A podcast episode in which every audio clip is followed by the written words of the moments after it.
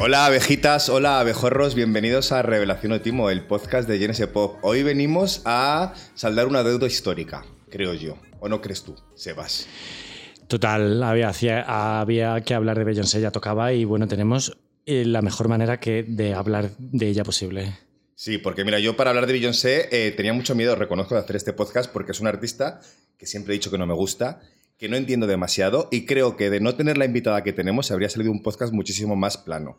Porque debo decir que tenemos con nosotros a Elena Herrera Quintana. Hola, Elena. Hola, ¿qué tal? Muchas gracias por venir. Gracias por invitarme. Es- eres autora de un libro que acaba de publicarse que se llama Beyoncé la intersección, eh, un ensayo sobre ella basado en una tesis. Y debo decirte que a mí, leyéndolo, y imagino que a la gente que lo lea, porque debo decir que va a estar a la venta en la tienda de INS Pop, Está ya a la venta. Ya está a la venta, ya ya, está a la en la tienda de GNS Pop. debo decir que a mí me ha cambiado totalmente la visión sobre lo que, lo que creía que era Beyoncé. Me has abierto los ojos. Bueno, me alegro. Bueno, no seas pelota, ¿eh? Vamos a No soy pelota, es vamos, verdad. Vamos a discutir. O sea, el libro es interesantísimo. Felicidades, de verdad. Yo, como te decía antes de entrar, eh, hay veces que me- como que me he enfadado muchísimo.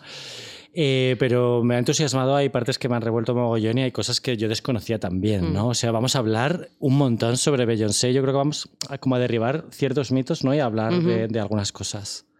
Yo no sé tú por qué eh, decidiste que Beyoncé para ti era una persona interesante como para plantear hacer, una tesis, porque yo pensaba que esto era algo que salía como en las noticias, ¿no? Que se ha hecho una cátedra de Madonna, se ha hecho una... Total. Pero pensé que esto no existía.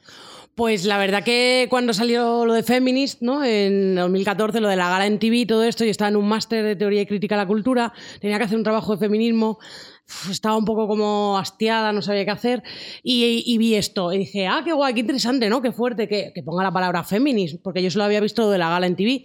Y comentándolo y tal, la gente, pues mira, eh, Mira ahora esta que se suma o que no se suma o, o que, pero bueno, ella en la Super Bowl o en, en la MTV o lo que sea, ¿no? Como que a la gente no le parecía como tan divertido o tan eh, guay como a mí me lo parecía. Hice un trabajo, de pronto empecé a tirar del hilo, vi que no había mucha información, que era en, español, claro, que era difícil como saber por qué lo había hecho, que si en el disco había citado a la escritora nigeriana Chimananda eh, y una serie de cosas. Y dije, vale, por aquí parece que hay como falta información y precisamente eso era lo interesante. Empiezo como a leer un montón en inglés, hago un TFM sobre el tema y veía que ella sacaba el Lemonade, sacaba más cosas, la gente empezaba a sumarle a la cuestión feminista, a la cuestión antirracista y de pronto que yo todavía se complicaba muchísimo más del punto de vista de los estudios culturales. Y ahí es cuando yo quería hacer una tesis doctoral y, y estaba claro. o sea, Eh, hay que decir que el libro no es una biografía de Beyoncé para gente que esté muy despistada, no es una discografía de Beyoncé, sino que más bien, o sea, como bien ha dicho Claudio, es un ensayo en el que tú, yo creo que te dedicas sobre todo a derribar este mito que hay de Beyoncé no es lo suficientemente feminista o Beyoncé no ha sufrido racismo porque es rica. Eh, yo creo que son como dos de las grandes tesis que hay en el libro, ¿no? Claro, la idea era mapear los discursos en torno a lo que ya venía haciendo, primero entendiendo qué había hecho y en segundo lugar qué se estaba diciendo sobre ello. Y igual que en el mundo angloparlante se estaba analizando su trabajo como minuciosamente y como muy documentado y muy amparado por teorías eh, feministas, antirracistas, etcétera, eh, no estaba siendo este eco tanto así en, el mundo hispanoparlante y especialmente en los medios españoles. Y en este sentido es todo lo que se decía, que Beyoncé no era eh, al final lo suficientemente auténtica ni para eh, incluir mensajes políticos en su trabajo, ni para utilizarlos en determinados canales mainstream, ni para hacer lo que venía haciendo, y tampoco como artista. O sea, todo era como esto es mediocre, ¿no?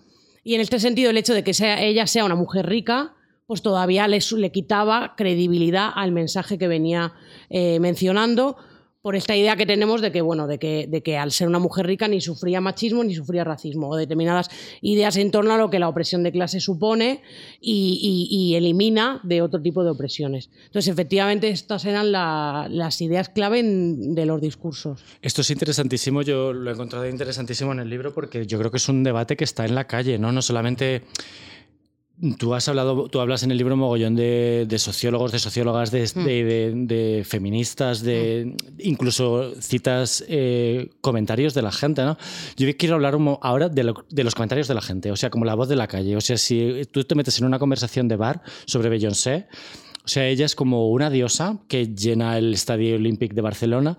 Es una persona que tiene mogollón de streamings, que tiene mogollón de éxito, pero a, la vez es una persona muy juzgada en, en los bares por todo esto que, de lo que estamos hablando y a lo que tu libro da muchísimas vueltas eh, con un montón de documentación súper interesante, ¿no? O sea, ¿por qué eh, creéis que la gente siente en la calle que Beyoncé no es lo suficientemente feminista. ¿Qué es no ser suficientemente feminista? Vamos a ver, ¿qué creéis que opina la gente y a qué conclusiones has llegado tú después de tu trabajo? Pues eh, hay como muchas cosas. Por un lado está la idea está de la autenticidad feminista como la autenticidad política, ¿no? Ser auténtico en algo, en un mensaje que tú, eh, que tú ah, te abanderas o lo que sea.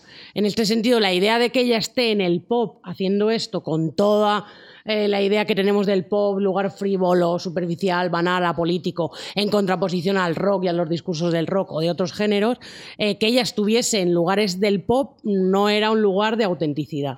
Esta idea tarda bastante en salir en el libro. ¿eh? Yo me estaba mordiendo las uñas leyéndolo. Digo, pero es que el pop está súper peor considerado que otros, ¿sabes? O sea, tarda un, un poquito de tarda, tarda, un poquito de salir, pero al final sale y sale bastante. Para mí eso es como fundamental. O sea, sí.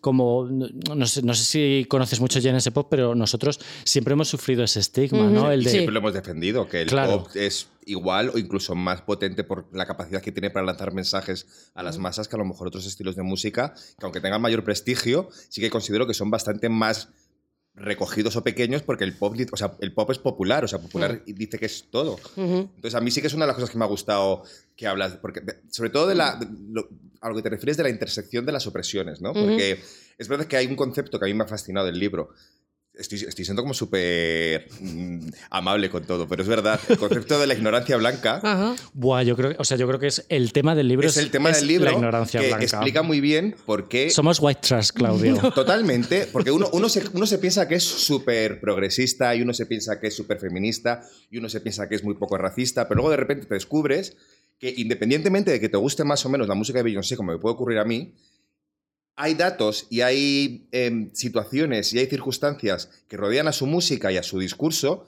que no podemos entender como personas blancas. ¿No? Es, es, lo mismo que decimos cuando yo me quejo mucho de que hay música marica y que hay cosas que solo podemos entender la población. LGTB y que, y que, a lo mejor un, una persona heterosexual no entiende, pues con esto ocurre lo mismo, ¿no? Es un poco... Claro, por un lado no es que no lo podamos entender, sino que hay que desgranarlo y hay que mm, analizar bien con qué bagaje venimos juzgando las personas blancas a las personas negras. Uh -huh. Y en este sentido, Beyoncé y toda la narrativa que se genera o el discurso que se genera sobre su trabajo, eh, a veces dices, bueno, ¿esto de qué estamos hablando? Uh -huh. O sea, sí que puedes rastrear ahí esos pozos del racismo, de que vivimos en sociedades que se consideran que no son racistas cuando no, no es así, y ya está el movimiento antirracista para denunciarlo, el feminismo afroespañol, este tipo de cosas. El tema es que no hablamos de racismo, no hablamos de ignorancia blanca, no hablamos de supremacía blanca, y claro, vamos por el mundo pensando que no juzgamos a la gente por la raza, y uh -huh. sí juzgamos a la gente por la raza, y los discursos siempre tienen este pozo uh -huh. que tiene que ver con el hecho de ser una mujer negra, y que no se vuelcan sobre las mujeres mujeres blancas del pop. Es decir, se dicen unas cosas sobre Beyoncé que se podían decir de todas, sin embargo, se dicen de Beyoncé. Lo de las pelucas que comentas, bueno, todo, el, que cambia, el, que cambia, de la performance. Es verdad que ahí, ahí, sí que estoy de acuerdo contigo y es de lo que hablamos un poquito de la interseccionalidad de las, de las, de las opresiones, porque es verdad que a Beyoncé se le dicen cosas que no se le dicen a las mujeres blancas, pero a las mujeres blancas también se les dicen cosas que se le dicen a Beyoncé. O sea, por ejemplo, el discurso de Madonna también siempre ha estado muy poco validado por el simple hecho de ser mujer. Sí, y ser millonaria también, o sea, pero hay una parte del libro súper interesante en la que es que, bueno, me río por no llorar porque no lo había pensado, pero me encanta cuando dices que Juliette Binoche, eh, bien, eh, Tilda Swinton bien, si se desnuda no tal, pero Beyoncé mal. Claro. O sea, como que en el cine indie europeo alternativo un desnudo o lo que sea es como, ay, esto es alta cultura, no sé qué, y Beyoncé desnuda es claro. como mal. Claro. Esto es muy interesante. Sí, es que esto está sobre todo en, en, en, en, todo lo que tiene que ver con la semiología y todo esto, ¿no? La, la, distinción entre pornográfico y erótico, ¿no? Y que es una distinción de alta y baja cultura. Lo porno es súper explícito y no sé qué, y lo erótico es aquello que es sensual eh, una mirada, un escote, pero no es un juego de caderas eh, de stripper en la y en realidad son eh, valores de una ideología dominante, una ideología de clase burguesa y esto, el cine, justamente, Tilda Swinton y Juliette Binoche, que además Juliette Binoche dijo que le aburría mucho esto del feminismo, en la misma época que Beyoncé estaba sacando el cartel de Feminist, o cuando de pronto 2014 todas las celebrities hablaban de esto. Y Juliette Binoche está súper aburrida del tema. Ahora Juliette Binoche se ha cortado el pelo por el tema de Irán, ¿no? Un poquito. Y, y entonces digo, wow, me impacta mucho esto, ¿no? Y que a cada cuerpo le asociemos una serie de valores que tienen que ver con... con con ideologías de clase en este sentido, de clase burguesa, blanca, y lo que eh, puede ser mostrado y lo que es obsceno y lo que no es obsceno, o sea, fuera y dentro de escena. Yo salgo como white trash en el libro también. O sea, Sí. viene, viene a Yo cuando, colación. según- según- cuando estaba leyendo el libro y estaba subrayándolo, eh, porque lo- te lo entregué todo subrayado, Sebas, lo siento. eh, cuando veía que hablaban Qué mal ti, subrayas. Subrayas lo más irrelevante. Así soy, pues lo que soy yo, lo que subrayas es como la identificación de tu personalidad, irrelevancia, es Vamos, mi, adjetivo. vamos a vender la copia subrayada por Claudio. Y firmada. Para que la gente vea que subrayas lo peor. Pero que por esa que paguen por lo menos 5 euros más. no sé Eh, qué decirte. No, a ver, en serio. A ver, la historia es. eh, ah, viene a colación de lo que estamos hablando ahora. Yo también he tenido mi propio momento de ignora- ignorancia blanca al respecto, ¿no? Yo hice una crítica de Single Ladies en, el que, en la que yo decía que esa canción me parecía machista, ¿no? O sea, me, me parecía como que hablaba de una mujer queriendo casarse, una institución como el matrimonio me parecía en un momento arcaica probablemente porque como persona LGTB pues he tenido mis más y mis menos con la institución del matrimonio, ¿no?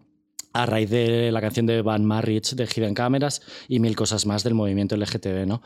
Y en el, y en el libro tú dices una cosa muy interesante que es que el matrimonio y la maternidad eh, no son lo mismo para las personas negras, ¿no? O sea, explícanos un poco... Claro, esto es la. Esto en, en- el mundo angloparlante sí que era la, la o sea, la traducción de Single Lady sí que tenía estas dos ver- vertientes, una vertiente que va en la línea de la institución del matrimonio y el patriarcal y porque cree, porque querría casarme y porque estoy exigiendo a un hombre casarme, eso es súper de antaño. Y luego sí que en, en- en leídos desde el punto de vista del feminismo afroamericano, incluso aquí en España, yo esto se lo leía a, Marina Olisa, a Mariana Olisa eh, en Afroféminas, que venía a decir que, eh, por un lado, esta idea de que el acceso al compromiso, resulta que el compromiso tal y como lo tenemos estipulado en nuestras sociedades es el matrimonio. que hay de malo de que una mujer le pida a su pareja, oye, comprométete conmigo? Y resulta que es el matrimonio. Podría ser otra cosa, pero es el matrimonio. Y en este sentido, el acceso también al mercado matrimonial, que está vehiculado por el colorismo y por esta idea a menudo estereotipada de las mujeres negras, que son eh, la amante, la secundaria, pero no es la mujer para casarte, porque la mujer para casarte es una tía blanca, eh, todo esto está vehiculado a través del single y hubo gente que lo leyó en estos términos. Aunque mucho feminismo blanco lo leyó en los términos clásicos del matrimonio es un lugar patriarcal, etcétera. Pero también hay que hablar de las dinámicas de colorismo en el mercado matrimonial, hay que hablar del acceso de las mujeres al compromiso por parte de otros hombres, a estas ideas tan antiguas de que y tan racistas de que la mujer negra no se merece el amor eh, en compromiso legal, sino que es la amante, la segunda, no es la mujer con la que casarte. Y una cosa parecida hay con la maternidad. La maternidad ha tenido como otro, otro curso histórico ¿no? en, en las personas negras. Claro, esto en concreto, en, por un lado la maternidad negra en general y en las sociedades de mayoría blanca se tiende a estigmatizar, eh, de la misma forma que la maternidad de, la- de las mujeres de clase obrera se tiende a estigmatizar, no podéis cuidar a vuestros hijos porque no tenéis dinero. En este sentido, también las mujeres negras se, vuelcan un montón de estereotipos que tienen que ver, que ver con la mala madre. En este sentido, en Estados Unidos, toda la cuestión del esclavismo eh, el, no tener potestad sobre tus hijos, porque tus hijos pertenecen al eh, amo esclavista, etcétera, ahí las maternidades se han vehiculado las maternidades negras desde otro lugar. Y en este sentido, también en España tenemos muchos casos de estigmatización de maternidades negras en medios de comunicación, de eh, madres que le retiran la custodia de sus hijos y básicamente son custodias que no están hechas bien y que tiene que ver mucho con que las mujeres negras no pueden cuidar de su prole. Esta idea está muchas veces en el imaginario y no solo en Estados Unidos, también en España y aquí no, pero en la tesis sí saco ejemplos españoles de donde vemos este tipo de discursos. Bueno, las mujeres gitanas también tienen mucho que decir aquí, claro. Espera que quiero pedir perdón. No, pide, pide, pide. Levantaba Claudio la mano. A ver, escribí eso con 29 años. Bueno, y, yo, claro. y yo creo que en otros tiempos, en 2009, en los que yo ahora mismo eh, no haría un artículo explicando quién es mejor feminista que otra. Siendo hombre cis, ¿sabes? Hay cierto tipo de códigos que han cambiado. O sea, yo ahora mismo no le explicaría, a una, o sea, es un mansplaining de catedral, decirle a una mujer eh, si es suficientemente feminista o si Sexo Nueva York me parece más o menos feminista, ¿sabes? Es una cosa que ya no haría. O sea, han cambiado un poco los tiempos. Aunque sigo pensando que Sexo Nueva York es un poco mierda, ¿eh? Ah, Es un poco eso, lo- eso lo piensa, eso lo piensa mucha gente. Sí, total, pero es verdad que vista con... Bueno, yo lo vi un verano hace... Me lo tragué entero, ¿eh? también. O sea, tampoco esta será tan mierda si me lo tragué entero. Claro. Jo, pero me pareció. Bueno, O sea, es ¿qué muy decir? limitado, es muy racistas eso en Nueva York, porque yo lo vi hace año- un verano entero, me lo vi, hace dos años. Y había algunas cosas que para el, año que eran yo flipaba un poco. Otras decía, joder, vuestros personajes negros brillan por su ausencia y los que hay son siempre situaciones subalternas muy fuertes. Y ahora en la secuela que han sacado los han metido así como. Ya, es verdad, la profesora ser, esa y queda, tal. queda, y queda rarísimo. Pero a raíz de lo que decía Sebas, a mí lo que me ha parecido interesante de este libro, y creo que en general, con todo. Con todas estas revisiones de discursos que hacemos a, cómo hablábamos de cosas en el pasado, ¿no? O sea, yo también he hecho millones de artículos hablando de peleas de gatas cuando comparaba a dos artistas pop, o hacía artículos, he, hecho, he tenido que escribir muchísimo sobre Beyoncé, muchísimo desde que sacó Lemonade, o no, no, incluso desde que sacó Beyoncé en 2013 por sorpresa, en el que se habla pues de eso, de hablamos todo el rato de las infidelidades, que si de Becky Whitty Good Hair, que 50.000 cosas. Y a mí lo que me parece bonito es que tú te des cuenta lo equivocado que estabas y reflexiones y aceptes que estás equivocado y que vayas hacia un cambio o que por lo menos te propongas mirar estas cosas desde otra perspectiva. Yo creo que estos libros no están hechos para enfadar. No me gustaría pensar que hay gente escuchando este podcast, que seguramente lo habrá, porque tenemos algunos eh, le- lectores que son un poco tocapelotas con eso, que ya estarán diciendo lo de ya están aquí los woks eh, intentando meter la ideología feminista, comunista. Pues no, o sea, creo que lo bonito es poder hacer un, un acto de, de- de perdón hacia ti mismo. Yo creo que es bueno enfadarse, no sé, en el, en el sentido sano, ¿no? O sea, reflexionar, que el libro te revuelva y tal. A mí me ha revuelto, ya lo he dicho, y, y me parece como que es interesante, ¿no? Tampoco pasa nada, realmente, porque te No. replantes cosas. Incluso siendo gay puedes tener con pensamientos homófobos. Totalmente, pues a lo que me refiero es que te, que- que te enfades, pero que no te enfades en plan de quiero matar a alguien, sino que te enfades contigo mismo, es decir, qué tonto era, o, o- o- o qué he hecho, o porque simplemente te cuestionen cómo eras, no significa que mm, se esté poniendo sobre mm, papel mojado toda tu existencia. Simplemente te están diciendo, oye, que estabas mal en este camino, pues vete por esto, o por lo menos que sepas que esto existe. Ya decides tú si vas por ahí o no vas por ahí. No sé. Sí, yo, o sea, yo creo que realmente eh, este es un debate que está en la calle. O sea, yo creo que Be- Beyoncé está súper eh, cuestionada en muchísimos ámbitos, como feminista, como persona negra tal, y también como autora, que es una cosa en la que tú no, has- no has entrado muchísimo, ¿no? Eh, te has centrado como sobre todo en la cuestión racial, feminista. Me encanta que toda la parte de la clase, que no lo tenemos en cuenta. Pero Beyoncé ta- también es una persona súper cuestionada por escribir con un montón de gente, ¿no? O sea, por hacer un disco en el que hay 150 personas versus otros discos más autorales. Y, a mí es una de las cuestiones que menos me gusta de Beyoncé. O sea, a mí los discos de Beyoncé me encantan, me parece que están súper bien producidos, sobre todo desde Ford. Eh, me parecen obras de arte, me parece eh, que están muy bien hechos, pero no termino de percibir a una autora eh, personal, como cuando yo escucho un disco de Adele o de PJ Harvey, que son blancas, eh, o, o por decir alguna, eh, alguna autora negra, por ejemplo, Lauryn Hill, ¿no? Cuando yo he escuchado eh, el único disco que tiene Lauryn Hill, o cuando luego se derrumbó en la MTV cantando una canción llorando, me parece que Beyoncé es como un producto más artificial que a lo mejor es un poco una vuelta a lo que decíamos antes de que al final es un producto pop, ¿no? Pero en este haber 15, haber- en este haber 15 personas por canción de Beyoncé, como que a veces se me pierden un poco los tics en los que se identifica pues a un grande del, del tipo a un Bob Dylan, a una Patti Smith, a incluso Nicki Minaj rapeando, ¿sabes? Como que me parece que tiene un alma como que Beyoncé, yo creo que otra de las críticas que hay en la calle que es que como que no tiene suficientemente al- suficiente alma, ¿no? Como que es un robot. Bueno, esto ya sabéis que es alguna crítica que se le hacía a las cantantes del pop, en plan que están Sí. ahí en la industria y Sí, son sí, marionetas. Por un lado, también tenemos como sobredimensionado el genio creativo, ¿no? Eh, el genio creativo no está en solitario, la música es un trabajo en grupo y creo que. Eh, que ella simplemente no se esconde y sí, evidentemente la canción la ha hecho con 15 personas, también el tema que siempre la dicen, como siempre le dicen, has copiado esto, has copiado lo otro, pues claro, constantemente es que cada bling bling que sale en una canción tiene que decir de dónde la ha sacado y todo esto. Y luego la autoría creo que tiene que ver con esta idea que tenemos de que la gente, la música se hace en solitario en tu habitación con una guitarrita y un cuaderno y un... Eso no es así, la música a lo mejor alguna vez se hizo así, no queda muy claro y siempre que se estudia la música antigua siempre salen esta idea de, uy, pues no sé quién al final le quitaba las partituras, se las corregía su hermano, no sé quién era Mozart o algo así, ¿no?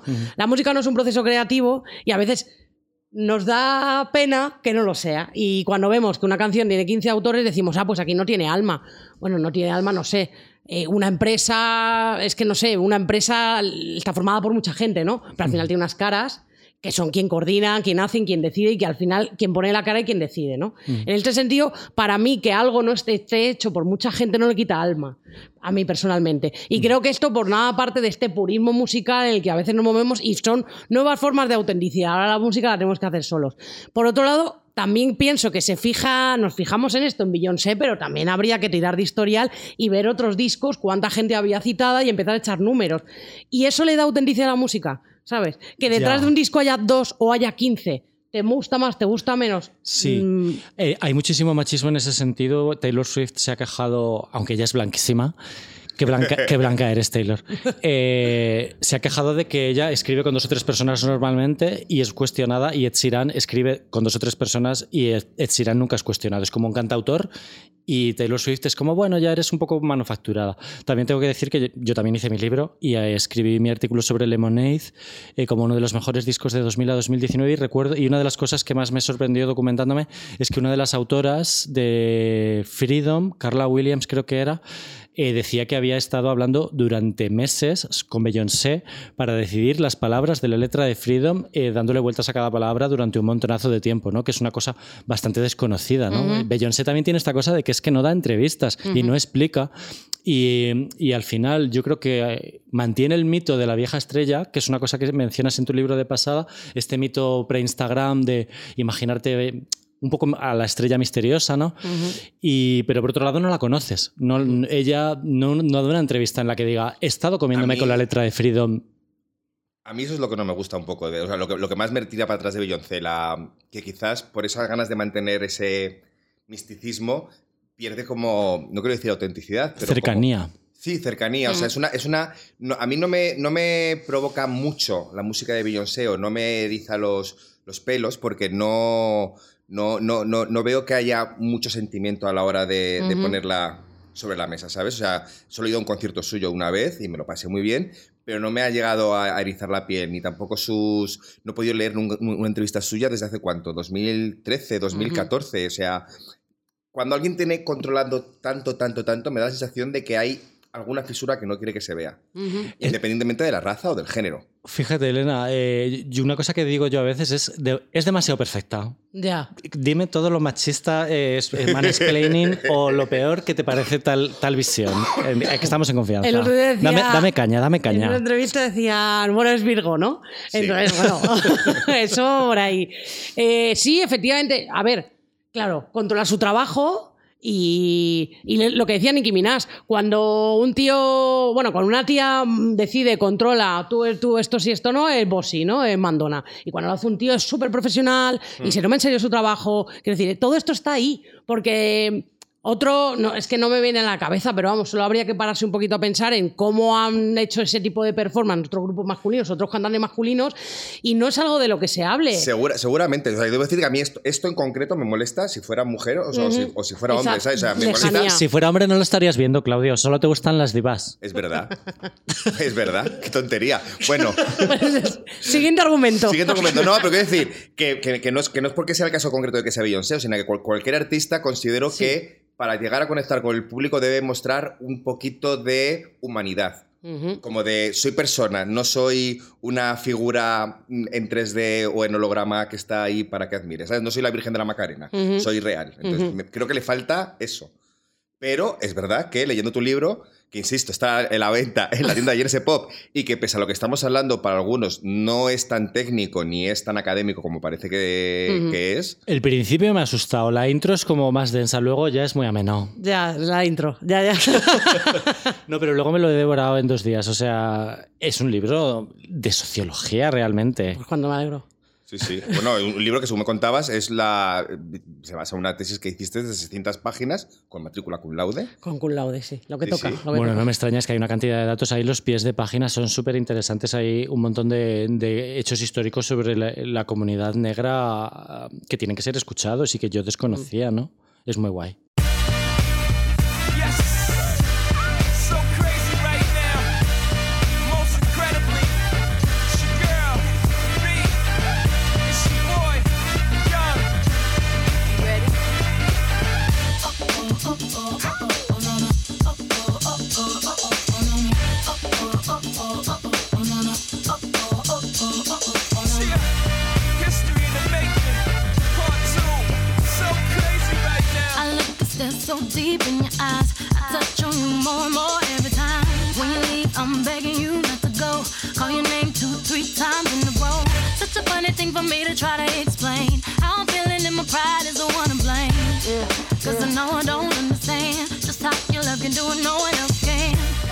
Mí lo que más me ha gustado, y si queréis pasamos a un poco a, a- a repasar la carrera de Beyoncé, porque es como cómo asocias diferentes etapas de la, de la carrera de Beyoncé con eh, cómo concebía la sociedad eh, o, o cómo tratábamos los temas negros la sociedad en, en cada momento, ¿no? Está Mal. que hay- mal, siempre Mal. es Sí, mal. mal. Está, claro, está claro que hay, hay un antes y un después del disco, de- del, del momento este del Feminist en los, Ujú. en los premios en TV, que fue en 2013, pero creo que antes de llegar a eso hay que conocer un poquito el principio, ¿no? Y Ujú. no debemos olvidar que Beyoncé comenzó para mí cuando realmente me divertía y, y me emocionaba y cuando iba a conciertos suyos lo que más me ha gustado ver cuando hacía medleys de las Destiny Childs. Ujú. Que tú comentas en el libro que las Destiny Child es un grupo... Es, es muy gracioso porque es un poco como los, los Jackson 5 en el concepto de un- un- dos personas muy pequeñas, que es Beyoncé siendo una niña, con una amiga suya, presentándose a un concurso de talentos, con un grupo que perdieron, pero que de repente su padre se hace manager y empiezan a conseguir contratos y hay... O sea, es como una, una locura muy, muy, muy gorda, pero a pesar del poco tiempo que estuvieron, sí que fueron uno de los grupos más importantes de, de la historia. Mm, Destiny's Child, sí. O sea... Hoy estaba repasando un poco y la verdad que qué temazos.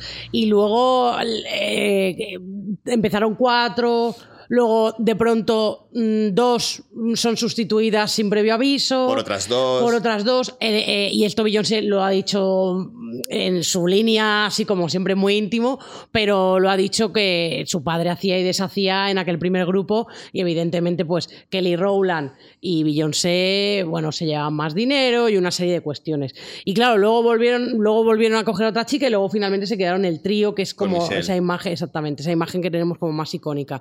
Y en realidad duraron súper poco, o sea... Del 97, o sea, estuvieron del 97 al 2005 que sacaron su último disco, pero en realidad tienen solamente cuatro, Ujú. cuatro, cuatro o cinco discos que yo personalmente, o sea, me, me gusta. Yo las Destiny recomendaría eh, hacerse con el recopilatorio que sacaron de números uno. ujú. Es como la mejor manera de entrar, eh, porque están todos los, todos los temazos. Es verdad que en, Sí. en todos los discos hay algo, pero el primero, que era el que se llamaba Destiny Childs en el 98, sonaba muy TLC y sobre todo era Mm. muy, muy, muy largo. Muy largo. Eran Es, es la moda de la época de los 17, 18 discos. canciones. Es que había que aprovechar los minutos del CD hasta 80.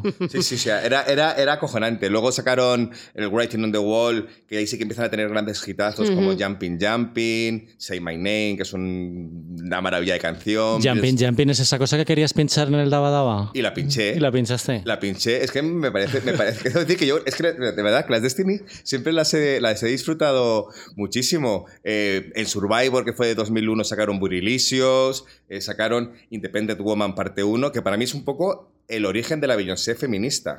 Porque es una canción, en esta canción sí que hablaban de somos mujeres independientes que nos compramos nuestra propia ropa, nos compramos... Igual en ese momento no lo entendimos así. No, yo creo, a lo mejor en este contexto, en el contexto español no, y menos no entendieron la letra. Sí que es verdad que en Bills, Bills, Bills ya, que se, ya empieza a decir, eh, no, Eh, tengo un novio que viene aquí, me pide dinero y, y Sí. es- no, esto no puede ser. Y además que lo hacen, el vídeo es en un, en un salón de belleza y ella contaba que su madre tenía un salón de belleza y entonces muchas de las inspiraciones de sus canciones en esta época venían de lo que las mujeres en el salón de belleza contaban en relación pues a los hombres, a sus relaciones, a la familia y todo esto. Y en este sentido la de Bill Bill Bill, que justo salió el mismo año que la de No Scraps de TLC, que va del mismo Sí. tema.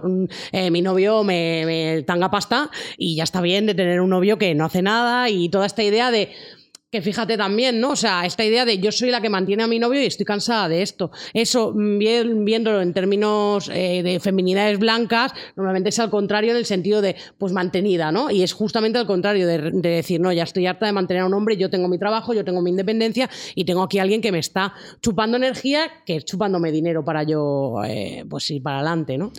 Qué temazo No Scraps. Como no vamos a hacer nunca un podcast de TLC, lo voy a decir hoy. Sí, Dilo, temazo. dilo, Qué temazo. Eh, la, la- la época dorada de Destiny's Child, como tú bien has dicho, Elena, yo creo que dura un poquito. Es como 98-2001. Lo Sí, de el, el regreso de 2004 es después del primer disco de Beyoncé, ya es lo de Destiny Fulfill y tiene éxito y tal, pero, la época dorada se considera... ¿A ti te gustan las Destiny?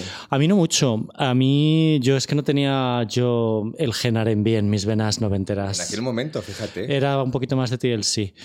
Pero Beyoncé, o sea, me gusta más Beyoncé en solitario. La verdad, no voy a, no voy a estar con. Me encantaba la.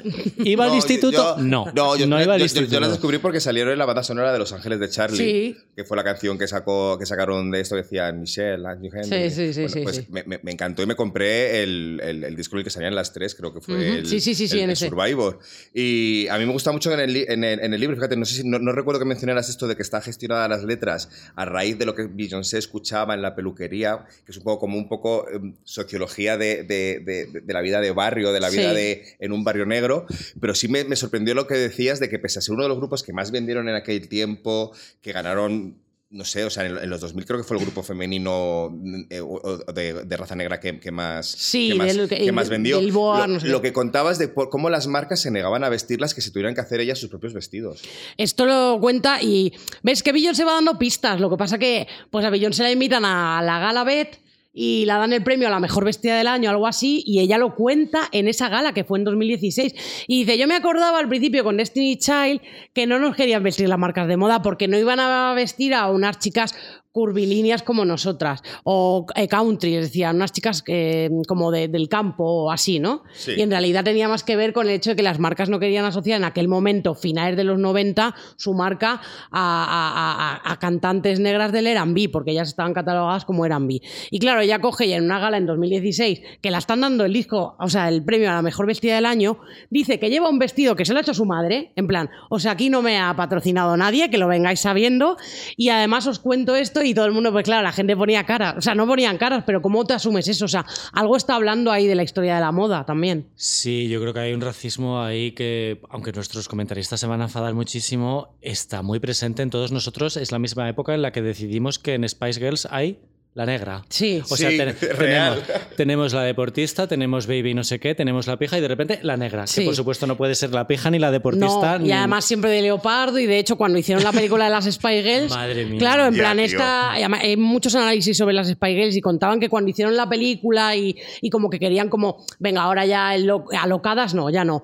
Eh, justamente el personaje de, es que no me acuerdo quién escribió el artículo, pero era justamente el personaje, eh, no me acuerdo cómo se llamaba, cómo se llamaba, la Spice negra, la ponen Mel B. gafas, Mel B, le ponen gafas, así como gafas como porque cuando eh, a personas negras se les pone gafas, eh, de esto pasa en Estados Unidos mucho en la tele, pues en un momento dicen, ahora serios, ¿vale? Lleva gafas, no ya, vale, lleva el pelo afro, pero lleva gafas. Es como una forma de darle como autoridad y como darle tranquilidad a esa locada Mel B que siempre va de leopardo y este rollo animalesco y tal y cual. Me O sea río que- por no llorar, ¿eh? por No, favor, claro. que se me está oyendo, pero es risa nerviosa de no- por no llorar. Es que es muy fuerte. Es muy fuerte. Same on us. No, no sé, así, es- esto que contabas de, de la, de la moda a mí me interesa porque explica también mucho por qué Beyoncé siempre ha tenido tanta obsesión con el lujo o con, o con la ostentación del lujo, ¿no? Que es como una cosa de decir, no lo he tenido y ahora... Pues tampoco lo sé, porque ella, su- o sea, sus orígenes familiares, pues la, la madre tenía un salón de belleza, o sea que era una, mini empresaria, y luego es verdad que se metieron en el seguir, en el tema, el padre yo no sé a qué se dedicaba, pero eran de una zona más o menos suburbio americano de Houston, o sea que no sé si tiene que ver con eso o con un gusto por el lujo y, y ya está, como Bueno. tanta otra gente, digo. Pero realmente es uno de los temas en los que profundizas en tu libro. ¿Por qué las marcas aparecen tanto en las letras de, de los artistas negros? Claro, el tema de... Porque de- les están vetadas, como bien Sí, efectivamente, pero esto en el, documental este de Hiperdas lo hablan, ¿no? El acceso a las marcas de moda. Primero, eh, joder, las marcas de moda, estamos hablando de los 80, los 90, eh, la idea, eh, no querían que el mundo hip hopero negro se aliase con esas marcas. Y entonces, entre que los chicos no podían acceder a las marcas porque eran muy caras, empezaron a eh, llevarlas en sus discos, etcétera, etcétera, imitaciones y este tipo de cosas. Entonces, siempre ha habido como esta idea de que las marcas de lujo, y esto lo dice eh, Facundo Roca, ¿no? En plan, el acceso a las marcas de lujo va también determinado por tu raza y en este sentido llevar las marcas de lujo era algo, como tú dices, vetado en algún momento, pues, eh, digamos, formal, informalmente, para que determinadas personas no llevasen las marcas, porque se supone que la marca representa, o sea, la persona que lleva la marca representa la marca o embajador de la marca. En este sentido sí que creo que va por ahí el uso de las marcas de lujo y también porque forma parte de la cultura del hip hop, precisamente por esta, este, estas dinámicas, el uso constante de, de las marcas de alta costura. Bueno, pues si queréis pasamos un poquito de las, de las Destiny, porque tanto como pasaron ellas, básicamente. Porque debo, debo decirte, no sé cuál es, ¿tienes alguna canción favorita de ellas? Eh, pues Bills, Bills, Bills me Bills, gusta Bills, mucho. Bills te gusta sí. mucho, vale, de acuerdo. Pues igual esa suena ahora.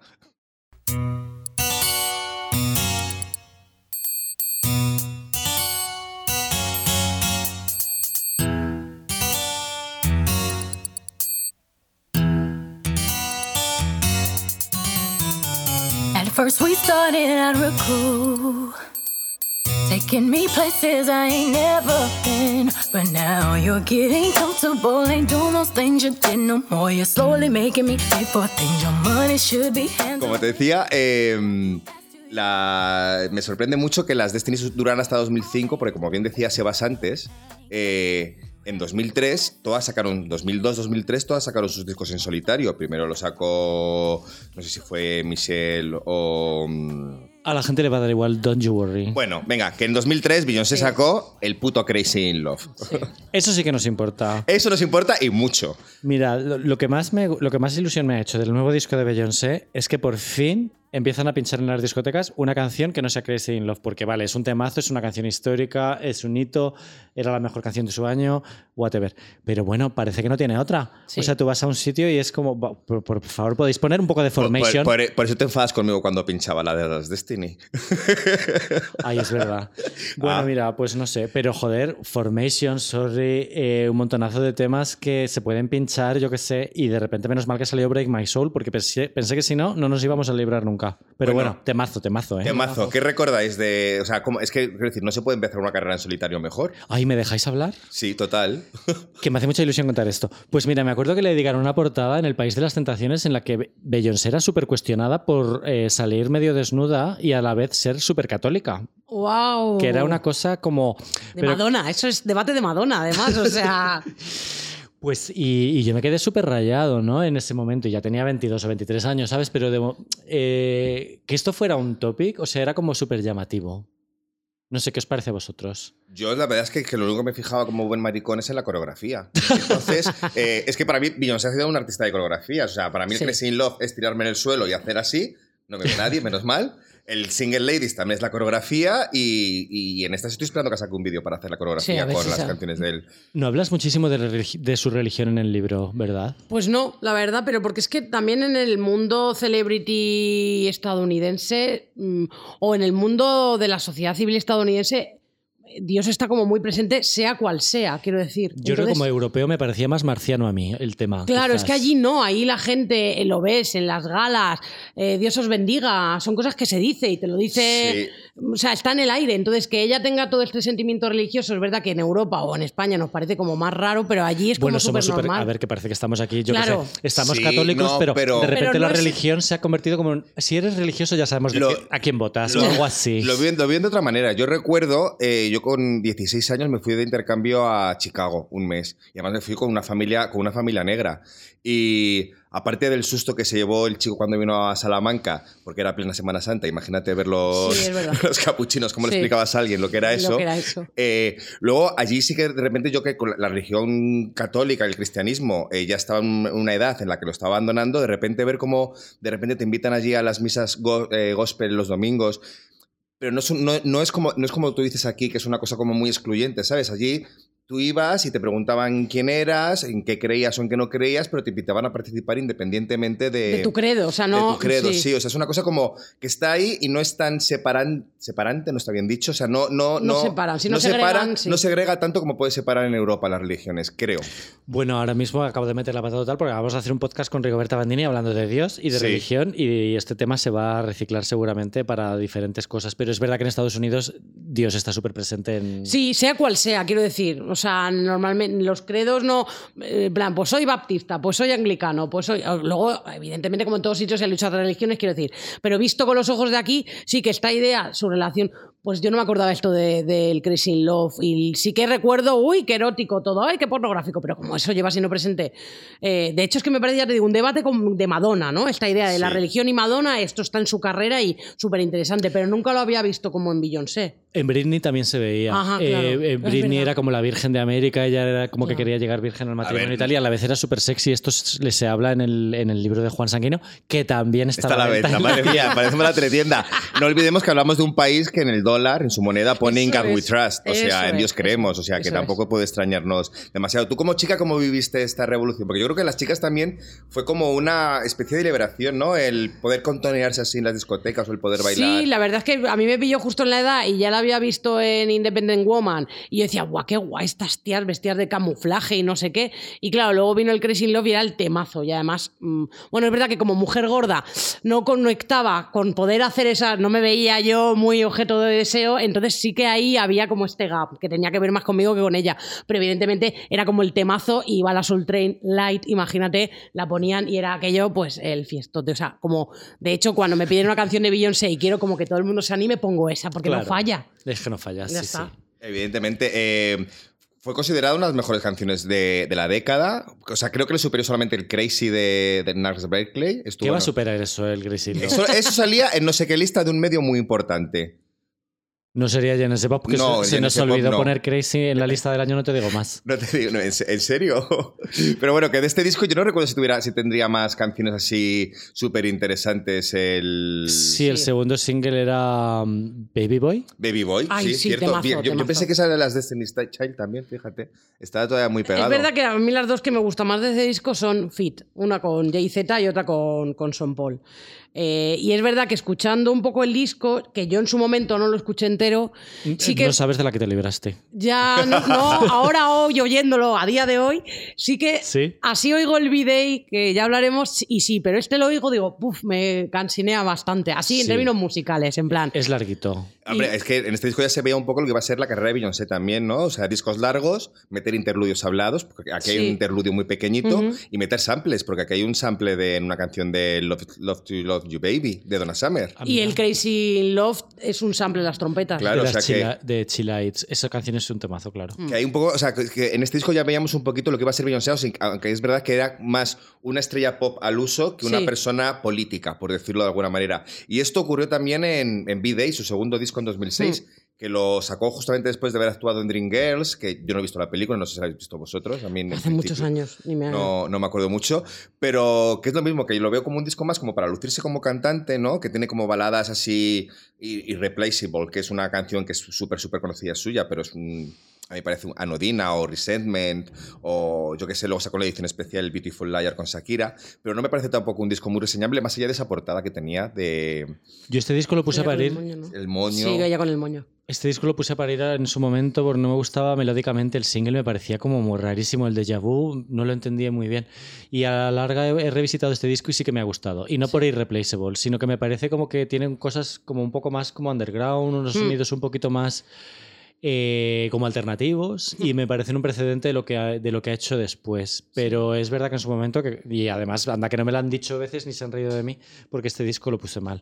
Yo creo que este disco lo veo más precedente de lo que es Beyoncé hoy que el primero. ¿Sí? Y ha envejecido bastante bien, ¿eh? Sí. O sea, son- ahora yo lo oigo y digo, wow, aparte de que tiene unos temazos. Y luego, hoy, bueno, el otro día leía una cosa que sí que en Estados Unidos sí se han escrito algunas cosas en términos políticos de este disco en concreto y de la canción de Ring the Alarm, por una serie de cuestiones que pasaron en Estados Unidos que tenía que ver con que empezaron. Hubo varios casos de eh, mujeres negras profesionales, abogadas, juezas, etcétera, tuvieron varios encontronazos con la policía, arrestos en condiciones eh, degradantes, etcétera, etcétera. Y a raíz de este disco sí que hubo un debate respecto a la presencia de mujeres negras semiprofesionales en la esfera pública y cómo se las castigaba. Y la canción de Ring the Alarm de este disco se lee en estos términos. Y hay un análisis de Daphne Brooks sobre este disco en concreto y cómo coincidió históricamente en Estados Unidos con una serie de cuestiones que tenían que ver con...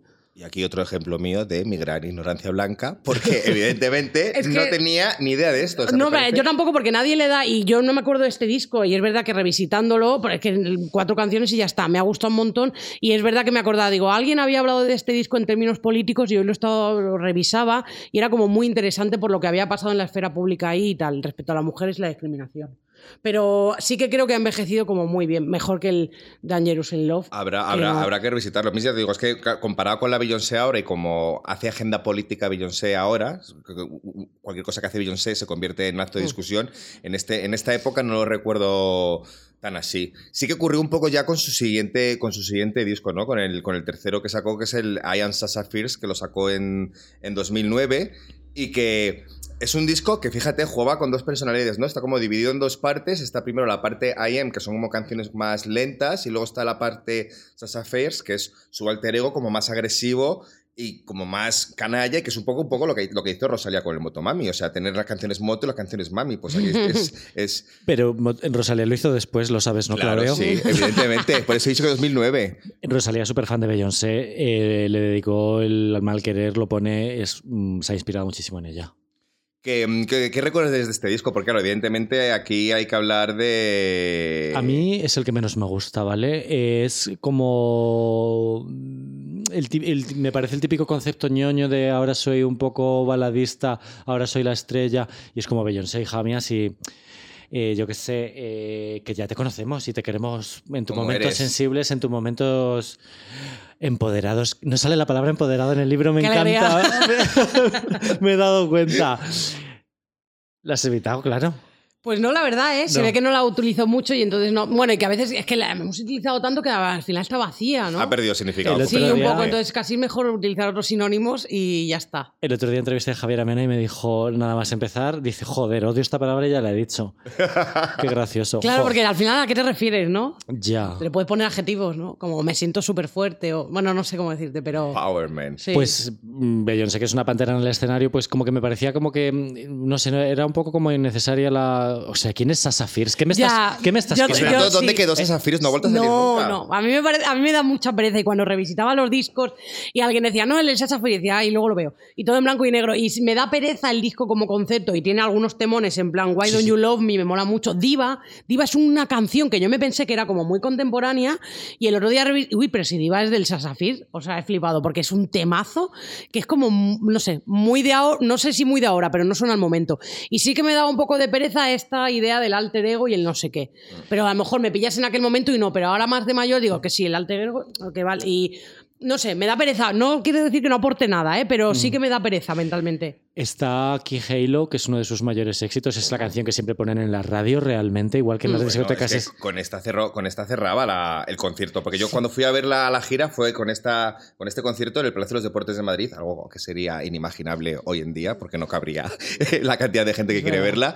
Y recuerdo que comenzó esta, esta gira, comenzaba con el Crazy in Love, que súper arriesgado comenzar con esa canción, porque es que a- después de eso que, llevas, eh, pues acaba la Shakira y demás, y recuerdo que terminaba con Single Ladies, que ya sé que hemos hablado antes de ella,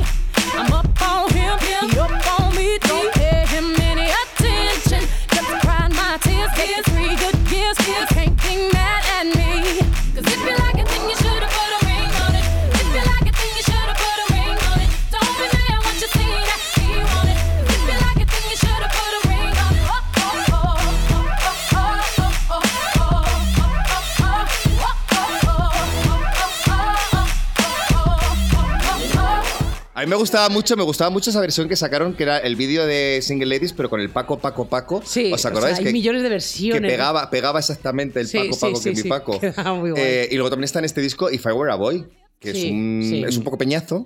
Sí, es aburridilla, Pero pero, tiene su mensaje. Eso es, tiene su mensaje. Y el vídeo, o sea, dices, vale, es verdad, pues sí, además que como muy básico en el sentido como bien, ¿no? Como muy didáctico. Si yo fuese un tío, pues haría esto Haría y lo otro y no estaría juzgada. Y es verdad, o sea, que en ese sentido sí que Correcto. como muy guay. Yo reconozco que la gira, el concierto me aburrió un poquito, ¿eh? Por eso no he vuelto a ir a verla. Y eso que era todavía, pues eso, una Beyoncé bastante divertida y no tan política. Sí, pero queda lo mejor de Beyoncé en realidad Ya, después de ya ese ves, disco. ya ves.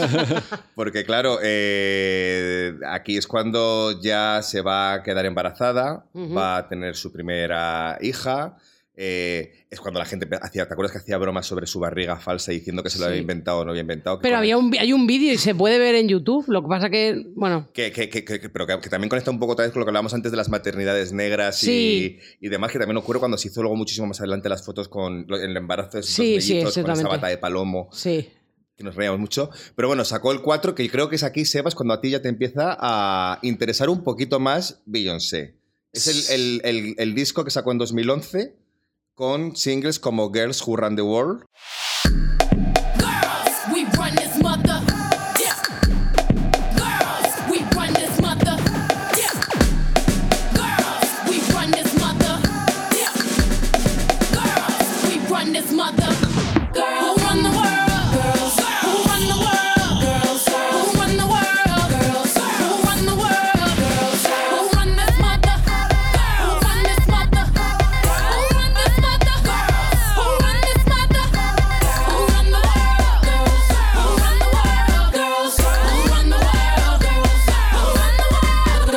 A mí esa canción me voló la cabeza, me, me gustó muchísimo, me, me gustó muchísimo el beat, me parecía que era súper diferente a lo que había hecho, súper arriesgado y el mensaje eh, me parecía como muy potente, ¿no? El que las mujeres dominen el mundo y tal, como a mí siempre me han gustado más las artistas femeninas debido a mi homosexualidad. Pues me encantó. Y fue un fracaso en aquel momento. Yo soy súper foro, forero así de foros de pop y se comentó como un fracaso. Y, y bueno, me encanta, antes de que saliese este disco de Beyoncé, el último, me encanta ver que se ha convertido en una de sus canciones más escuchadas, ¿no? El Run, Sí. the, el, el- el Run the World. Es que la gente, se, la gente se reía mucho porque decía que era una letra súper básica, que solamente decía. O sea, ¿no? ¿Sabes? Como que no era, que no era una letra muy trabajada. Ya, pero es que teníamos este debate cuando The Knife hacían música política y hacían esos mensajes tan críticos que nadie los entendía porque Ajá. nadie los escuchaba. Esto es como lo voy a repetir 50 veces hasta que se te meta en la Hasta puta que se te cabeza. queda bien metedito. Y hasta que se entere la gente de que si las mujeres gobernasen el mundo, pues no habría una guerra en Ucrania seguramente, o, y cosas así, ¿no? Esta era la última vez que veíamos a la Beyoncé persona antes de convertirse en la Beyoncé diosa. No sé si estás un poco de acuerdo. O Sí. la Beyoncé, la Beyoncé artificial, que no es Sí, la palabra. Ya no sé, bueno, artificial no sé, en aquel, o sea, yo me acuerdo del vídeo este de Rank, a mí me gustó, pero es verdad que estaba como en aquel momento como se estaba hablando de, de esto del feminist light y esto es como, ay, mira, sí, girl power, ¿no? Se leyó en esos términos cuando, ¿cuál es el problema del girl power? Vale, que sí, que es capitalista, que guay, que viene el pop, pero ¿cuál es el problema, no? O sea, y en este sentido se, fue leída así, ¿no? Un poco como, ay, mira, girl power, qué facilón y tal, ya, bueno, qué facilón, pero está diciendo, ¿eh? Digo, ¿quién dice eh, otras cosas? Y en este sentido era como guay. Luego es verdad que con Countdown le dijeron que había copiado la. Eh, otra vez, como siempre la acusan de, plagio y tal, eh, que había copiado como el baile de una de Teresa, de una bailarina muy famosa y no sé qué. Y entonces se creó, eh, a la gente le gusta mucho la canción, pero claro, todo el mundo decía, no, pero es que la ha copiado el baile, no sé qué. Bueno, ya veremos la ha copiado el baile. Yo creo que es un. Es algo que persigue a, lo- a los artistas en cuanto, en cuanto tienen éxito, ¿no? O sea, hay un montón de cosas que se parecen a otras cosas, hay un montón de, de interpolaciones y hay un montón de veces que la gente dice eso es plagio y eso está perfectamente acreditado. Sí. Que les pasó a Coldplay, por mencionar a alguien blanco, hombre heterosexual, que dijeron que había plagiado a Kraftwerk y Kraftwerk estaban acreditados en- Ajá. de manera Legal, normal, de- derechos. Tal. A mí este disco de Ford me encantó porque eh, la producción era, me parecía apoteósica. Me gusta cómo empieza mucho el disco con la balada de One Plus One, el I Care, I Miss You. Me, pareció que tenía sonidos súper diferentes y creo que Claudio es lo que querías decir cuando empieza la Beyoncé demasiado perfecta, que parece que es como voy a escrutar a los críticos del mundo blancos eh, voy a hacer algo que le va, a parecer súper cool, es súper refinado, que no va a ser el típico disco de hip hop de 24 canciones con 200 interludios entre medios. Voy a hacer un disco así como transversal, Mm. ¿vale? Que le va a gustar a la gente que me ha seguido siempre, a la gente negra, pero también a la gente blanca, que además aquí empieza un conflicto súper, no sé cómo llamarlo, iba a decir gracioso, pero bueno, no sé.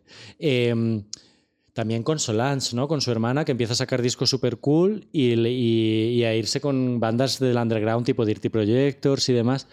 Y, y es cuando Beyoncé empieza a irse con re- a, a- a coger gente del underground, o sea, para producir, luego trabajará con James Blake y con mucha gente así, ¿no? Que no sé si es como... Bueno, a, lo- ahora- a los blanquitos os va a parecer ahora muchísimo más guay Beyoncé. Pues no sé, quizás es, mm, haberse salido como de la cosa más clásica y haberse eh, pues, o sea, con quien te juntas te da autenticidad también, ¿no? Entonces, en determinadas mentalidades, esa ese tipo de formas de darle autenticidad, pues funcionan. Y en este sentido, Beyoncé se pone indie. O con- Solange, ¿no? La hermana indie de Beyoncé y todo esto. Nos encanta. Y en realidad todo el rato es baja cultura, alta cultura. En plan, Dios, es aburridísimo, ¿sabes? Es muy fuerte, pero es así. A mí Solange me aburre más que Beyoncé, debo decir. Sí, a mí me gusta, la verdad. Pero No es otro sé. rollo, claro. es otro rollo. Para gusto los colores, pero vamos, que mm, esto es el fin de una etapa, este disco. Porque después vendría Y el principio de otra. el principio de otra. Your love is bright as ever. Even in the shadows. Baby, kiss me. Before they turn the lights out. Your heart is glowing. And I'm crashing into you. Baby, kiss me before they turn the lights out. Before they turn the lights out. Baby, love me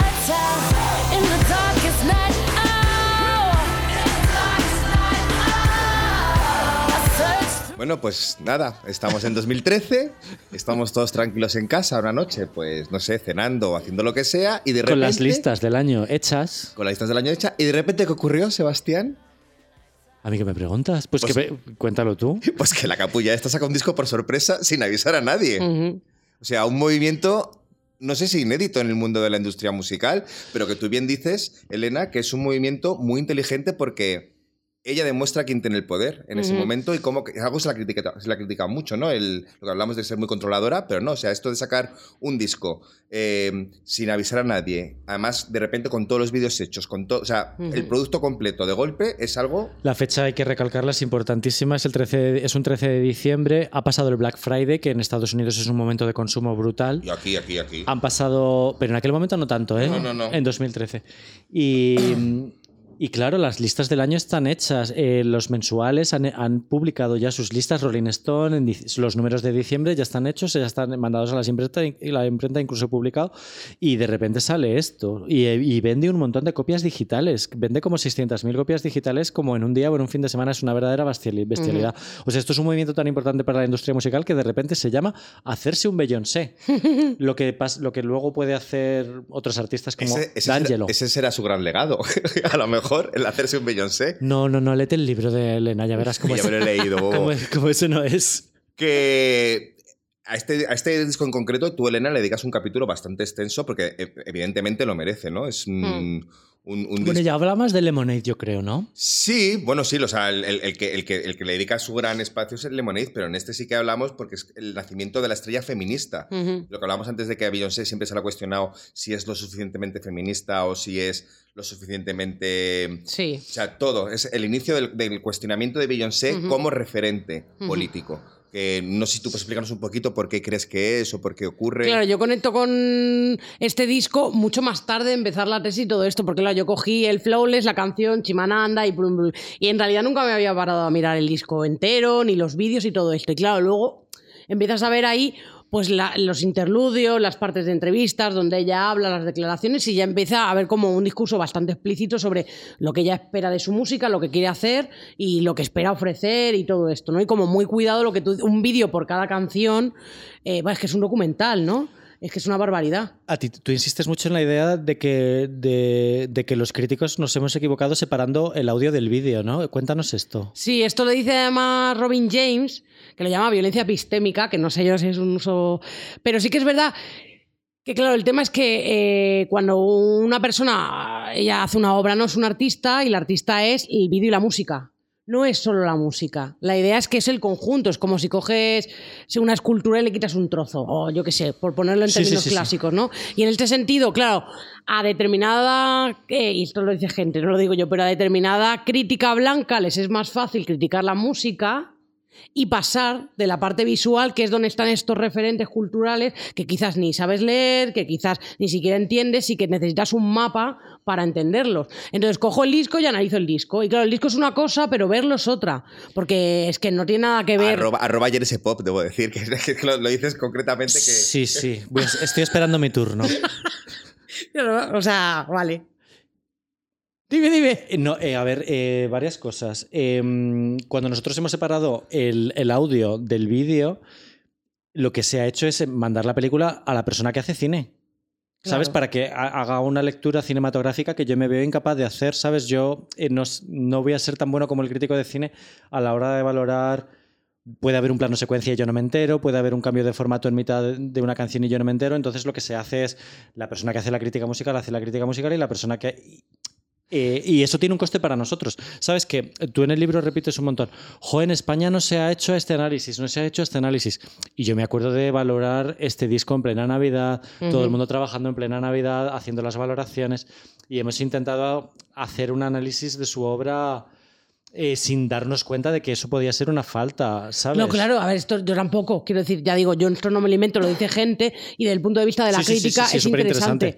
Sí que creo que se pueden hacer los análisis por separado, pero a la hora de presentar el resultado, sí que y en algunas partes lo he intentado, sí que es interesante ir viendo qué se va diciendo en la música, qué se va citando, qué se está, y qué, qué imágenes van apareciendo. Porque eso, la unión de eso es lo que crea la narrativa. Evidentemente que hay una serie de, cuestiones de, de saber hacer una cosa y no saber la otra, pero el resultado final sí que creo que gana eh, eh, cuando, cuando lo presentas conjunto. Sí, estoy totalmente de acuerdo. Lo que pasa es que también hay que valorar una cosa que es la urgencia eh, periodística. O sea, este disco sale un 13 de diciembre, tiene que estar va- valorado en Genesis Pop un 17 de diciembre, ¿sabes? Y a lo mejor si yo me dedico a hacer un análisis profundo del audio más el vídeo, yo a día de hoy eh, reseño discos sin ver los vídeos y sé muchas veces, otras veces los he visto, pero eh, sé, que, sé que pierden. Eh, la crítica pierde val- valor y pierde riqueza, pero es que yo no puedo ver absolutamente todos los vídeos de una obra y es verdad que luego cuando ves los vídeos te das cuenta de que la obra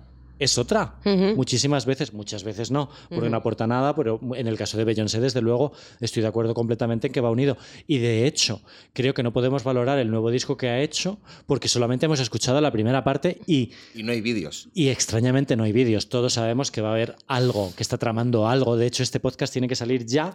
O sea, normalmente grabamos un podcast y bueno, sale a cabo de un mes o no. Este no. Bueno, o sea, este, rápido. Este, sale ya, rápido. Este ya porque es que igual nos hace otro, nos hace otro Beyoncé, Beyoncé. Total. Nunca, nunca se sabe. Eh, sí que es verdad que eh, en, en el libro hablas de mogollón de referentes y de mm, personas de la cultura negra que, que menciona en, en este disco y, y de, y de- y de personas feministas, que claro, es lo que tú decías, es imposible que alguien que no tenga eso estudiado lo pueda valorar para la urgencia que requiere una noticia como esta que va más allá de lo musical. O sea, que Beyoncé sacara este disco es que cambiaba, trastocaba todo. A mí es de las cosas que más eh, me ha gustado del libro es cómo subraya nuestra catetez al respecto. ¿No? Es verdad. Sí que es verdad que aquí se escribían, o sea, a veces, y yo entiendo en la cuestión del tiempo, ¿no? Pero normalmente, desde, a- desde que yo empecé la tesis, los medios angloparlantes al momento están sacando cosas que normalmente están como mucho más documentadas y como mucho más conectadas a determinadas cuestiones culturales que desde aquí. Entonces, muchas veces era tan fácil como leer, ¿qué dice la Rolling? Ah, pues el artículo de la Rolling en Lemony, por ejemplo, estaba muy guay, quiero decir, o sea, que en el sentido de de la KTT, de la que a veces somos catetos porque es que queremos seguir leyendo en castellano. Pero también te digo como editor y como director o como fundador, bueno, director, becario, como director y becario de Genesis Pop, te puedo decir que al final tú diriges un medio de comunicación y tienes, tú tienes una audiencia. Eh, a mí me encantaría tener un periodista negro, pero es que cono- conozco un solo periodista negro musical en, to- en- en- en todos estos años, he conocido uno. Eh, es muy raro que una persona tenga un background suficiente como para hacer esto bien en España por nuestras condiciones, por nuestra sociología. Creo que dentro de unos años, dentro de muy poco tiempo, posiblemente, seguramente lo haya, pero me ha gustado, fíjate, el paralelismo que has hecho con los gitanos en España. Me parece como que tiene un poco más lugar o creo que nos removería un poco más que, que el tema de, de la comunidad negra, ¿no? O sea, en mi instituto no había gente Claro, pero negra. es que- Ahora sí. España es Sí. diversa, España es diversa, lo que pasa que eh, hay- somos una, hay una mayoría blanca y luego es verdad que toda esta cuestión de ciegos al racismo, o sea, el movimiento afrodescendiente o antirracista en España está y en sus canales. El tema es que hay mucha segregación racial. Eh, hay una mayoría blanca, pero hay mucha segregación racial. Y evidentemente que no se trata de que una persona, un periodista negro iba a hacer eso, esa, esa traducción cultural, porque hay una traducción que tiene que ver con raza y también con elementos culturales. Pero sí con el hecho de que a veces no tenemos que inventar la rueda. Solo hay que ver qué ha dicho la gente allí y traducirlo. Y, y ya estaría. Y darle unos toques o lo que sea. No hace falta como inventar la rueda. Sí, pero fíjate, nosotros en GNS Pop nos hemos, o sea, hemos hecho un mogollón de artículos sobre la parte LGTB de Beyoncé. Eh, hicimos uno sobre Formation que hizo Jordi Bardaggi, que sale mucho en tu libro también. Un beso, Jordi. un besito, Jordi. Sales mejor parado que yo, tranqui, ya te pasaré el libro. Eh, Claro, nuestro público es LGTB, la gente va a devorar esa información. Mientras que si hacemos un- un- una cosa sobre la negritud de Beyoncé, Y nosotros tenemos también esa sensibilidad, Sebas, la sensibilidad LGTB. Claro, Claro. Claro, por eso. claro, sí, sí, sí. Claro, tu mirada está. tu- y tu mirada Quiero está- creer. No, pero a, a raíz, a raíz de lo que Nos hemos mirado con una cara en plan, de- ¿cuán- ¿cuánta? ¿Qué tan maricón eres? ¿Qué tan maricón eres? No, pero lo que hablas de los gitanos, yo creo que se vio un poco esto también. Siento volver a sacar a la colación a Rosalía, pero acordaos de lo que se montó cuando Rosalía, que se hablaba de como si de repente hubiéramos descubierto la música gitana y, muy- y había mucha gente gitana que decía, oye, que está muy bien que os guste todo esto, pero que, y que ya nunca negó esas referencias, pero que en muchos medios hablamos. Yo también tuve que hablar en su momento en, en donde trabajaba. Hablamos del disco de Rosalía sin tener en cuenta esa historia cultural que había por debajo. La pagamos bien cara, believe me. Cuando- sí. con aquello de Rosalía, sí, sí. Sí, sí, sí, sí, sí, sí, sí. Pero, sí que es verdad que, claro, que. el- eh, o sea, que. mm, A veces esto solo se trata de ver qué se está diciendo por ahí Sí. en el lugar colocado y ya está. Ni siquiera se trata de, pues eso, de aportar nada nuevo. De, de- ¿Qué traducción? Tengo una traducción literal de lo que se habla ahí, pues sí, esto, esto y esto. Y evidentemente que el público tiene una sensibilidad si tú te debes a tu público.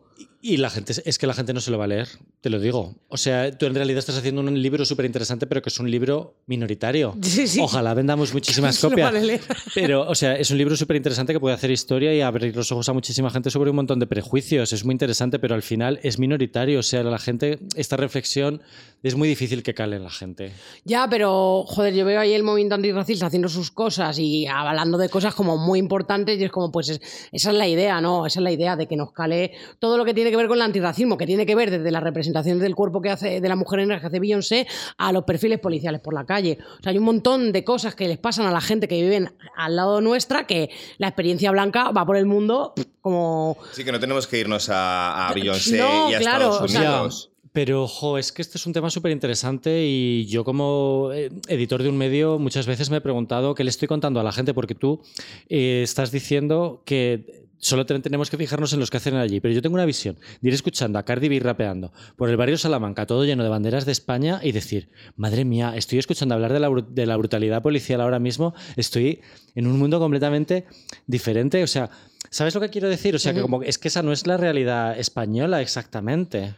Bueno, no, no es la realidad española, pero sí la, mm, la discriminación racial, igual que la discriminación Sí, de sí, género, sí, sí. pues evidentemente que estamos localizados en geografías distintas, pero sí puedes tener experiencias, eh, yo como mujer y la discriminación de, eh, de género, puedo tener experiencias muy parecidas a una, a una mujer estadounidense en algunos Sí, lugares. sí, sí. Pues de la misma forma las personas racializadas, y en este caso las personas afrodescendientes, tienen paralelismos en común, lo que pasa que, eh, porque viven la discriminación, ¿no? La intersección Exactamente, de- exacto. de y la una mujer negra de aquí, a lo mejor con un, un parte del discurso de Beyoncé, que yo lo entiendo, pero no lo he experimentado, pues dice, pues sí, evidentemente, que, bueno, el otro día las seis sisters que hacen, eh, unas chicas catalanas que hacen eh, música y tal, hablaban de esta discriminación a las que ellas mismas, como, como cantantes afrodescendientes, pues se nos mira más que a un hombre blanco, ¿no? Y esto es lo que le pasa a Beyoncé. Lo que pasa es que esa experiencia no es una experiencia que tengamos como personas blancas nosotros, por tanto, va por "Guau, la brutalidad policial, claro, la brutalidad policial no es algo que nos afecta, pero a la gente que vive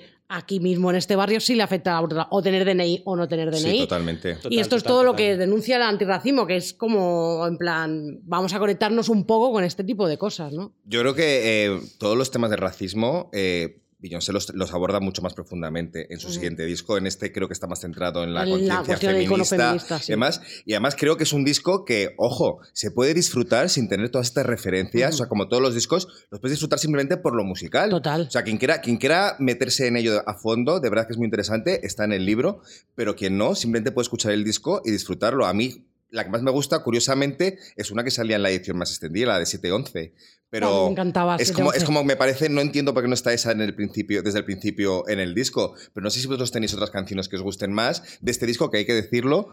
Se gestó Sebas durante un mes en una mansión de los Hamptons donde estuvieron todo el mundo conviviendo como en Gran Hermano. Imagínate lo que, sería- lo que sería eso. Madre mía.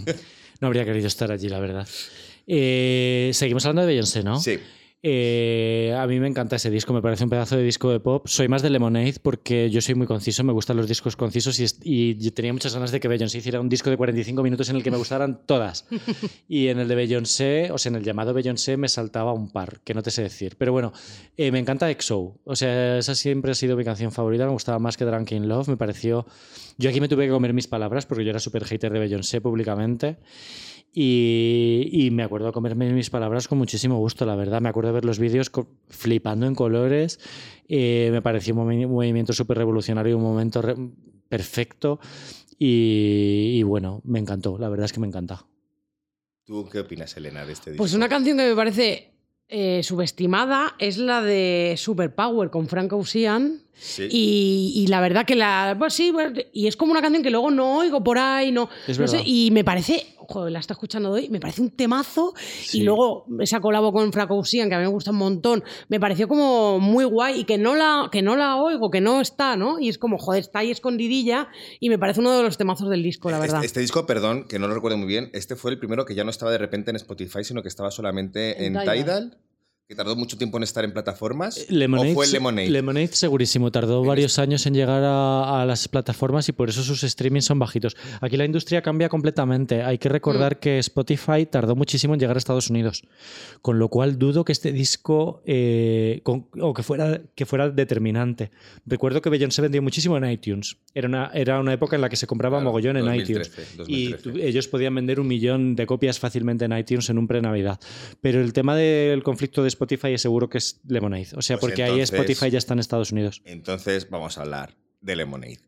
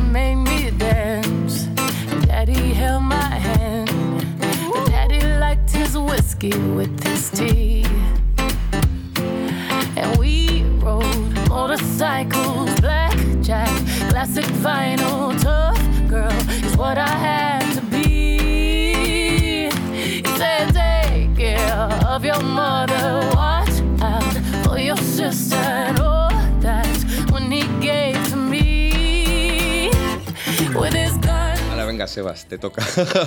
Todo lo que tengo que decir de Lemonade está en mi libro, que podéis No, es broma. Eh, me parece un disco de pop eh, perfecto, me parece que trata un montón de géneros de la música que vienen de la música negra, como el blues, eh, la colaboración con Jack White, el RB por supuesto, y me ha gustado mucho, Elena, la defensa que has hecho del country en, en tu libro como género interracial, porque el country está asociado a la white trash, voy a decir otra vez white trash, es que me encanta decir white dilo, trash. dilo, dilo. Está asociada a la, a la- a la música blanca, ¿no? Hablas un montón en el libro sobre la polémica de que Beyoncé actuara en los premios de la música country. Esa parte es súper interesante, pero lo realmente desconocido es la vinculación de la, de la gente negra con, con el country, ¿no? Y, y yo no sabía que Daddy Lessons es lo que pintaba en este disco, ¿no? Esa reivindicación de, de esta canción que luego hará con Dixie Chicks y demás, pero que también es una reivindicación de los músicos negros que han tocado en la música country, que no nos dimos cuenta en el podcast de Elvis, al- por cierto. no. Hicimos ahí una separación diciendo el country de los blancos Y el blues de los negros, le gustaba a Elvis. Y bueno, también había músicos negros que tocaban música country.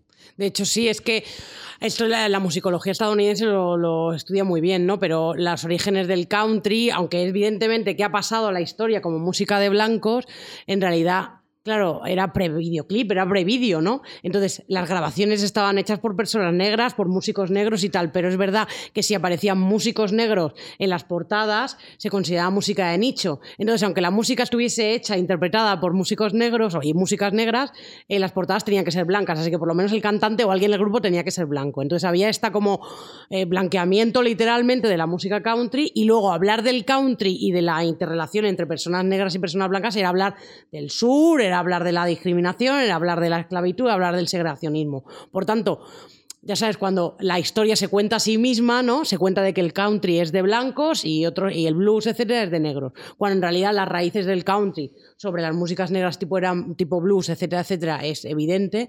Y luego la idea esta de que, de que al final ha, quedado en el, en el pozo colectivo de que el country es de blancos, pero no, precisamente ella reivindica eh, toda, bueno, la gente que lleva en el country haciendo música como personas afrodescendientes o afroamericanas, etcétera. Yo a este disco llegué muy tarde porque, por lo que hablamos antes de lo de Spotify y, y demás, o sea... lo- Estás representando a un montón de gente. Muy, muy- llegué muy, muy tarde. Evidentemente, Formation es una canción que quizás es la que tiene el vídeo más, más famoso. Aparte, fue la que presentó en la segunda Super Bowl que hizo, porque la primera hizo una Super Bowl fantástica ella sola, pero luego hizo otra con Coldplay. Cantantes blancos, que antes decías.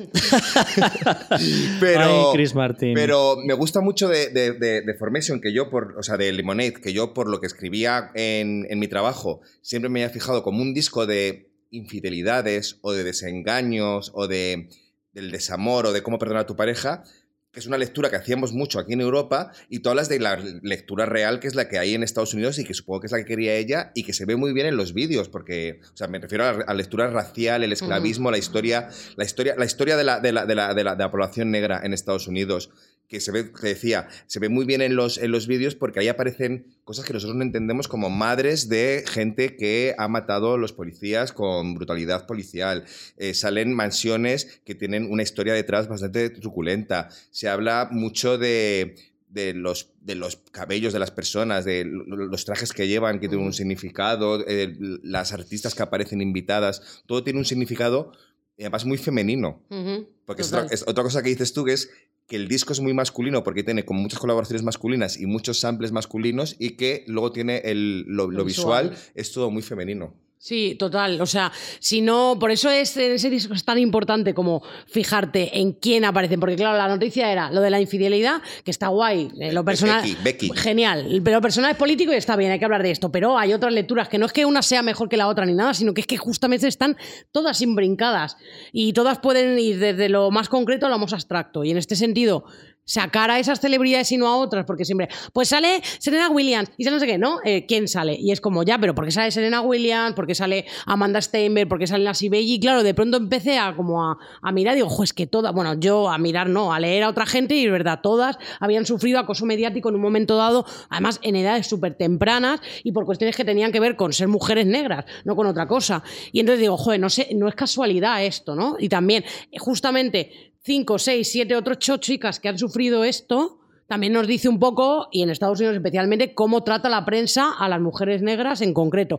Por cosas como el pelo, por llevar el pelo así o asá es más profesional, menos profesional, o por cosas como eh, hacer esta película, no hacerla, la sirenita negra. o otra vez hemos tenido... Hola, 2022 estamos Hola, con muy esas. vendido, pues hemos seguido con la Sirenita Negra, que es lo que le pasó a Amanda Steinberg con los Juegos del Hambre, etcétera, etcétera. Entonces era como, wow, aquí hay como mucho contenido. Ya luego Serena Williams en la canción de Sorry, Serena Williams que ya toda su carrera aguantando una cantidad de tonterías racistas y sigue pasándole, ¿no? Y encima coge a Serena Williams y la pone en la plantación Midway que es una plantación de la que se tienen testimonios de mujeres esclavizadas, y ellas cogen y se ponen a bailar tuerca ahí en el trono, y dices, "Guau, es que esto es Es estupendo. que, o sea". es que lo que te digo, yo, yo- o sea, yo leyendo, o sea, evidentemente he visto, he visto los vídeos, he escuchado el disco, pero después de leer el libro y ver todas esas cosas, te das cuenta de todo lo que te has perdido. Sí. O sea, que te quiero decir que es un disco muchísimo más profundo y muchísimo más importante de lo que podemos decir como críticos en plan de, "Ay, este es el mejor disco de Beyoncé. Tiene, tiene mucho más. Beyoncé y Kendrick Lamar yo creo que son ahora mismo los que tienen más eh,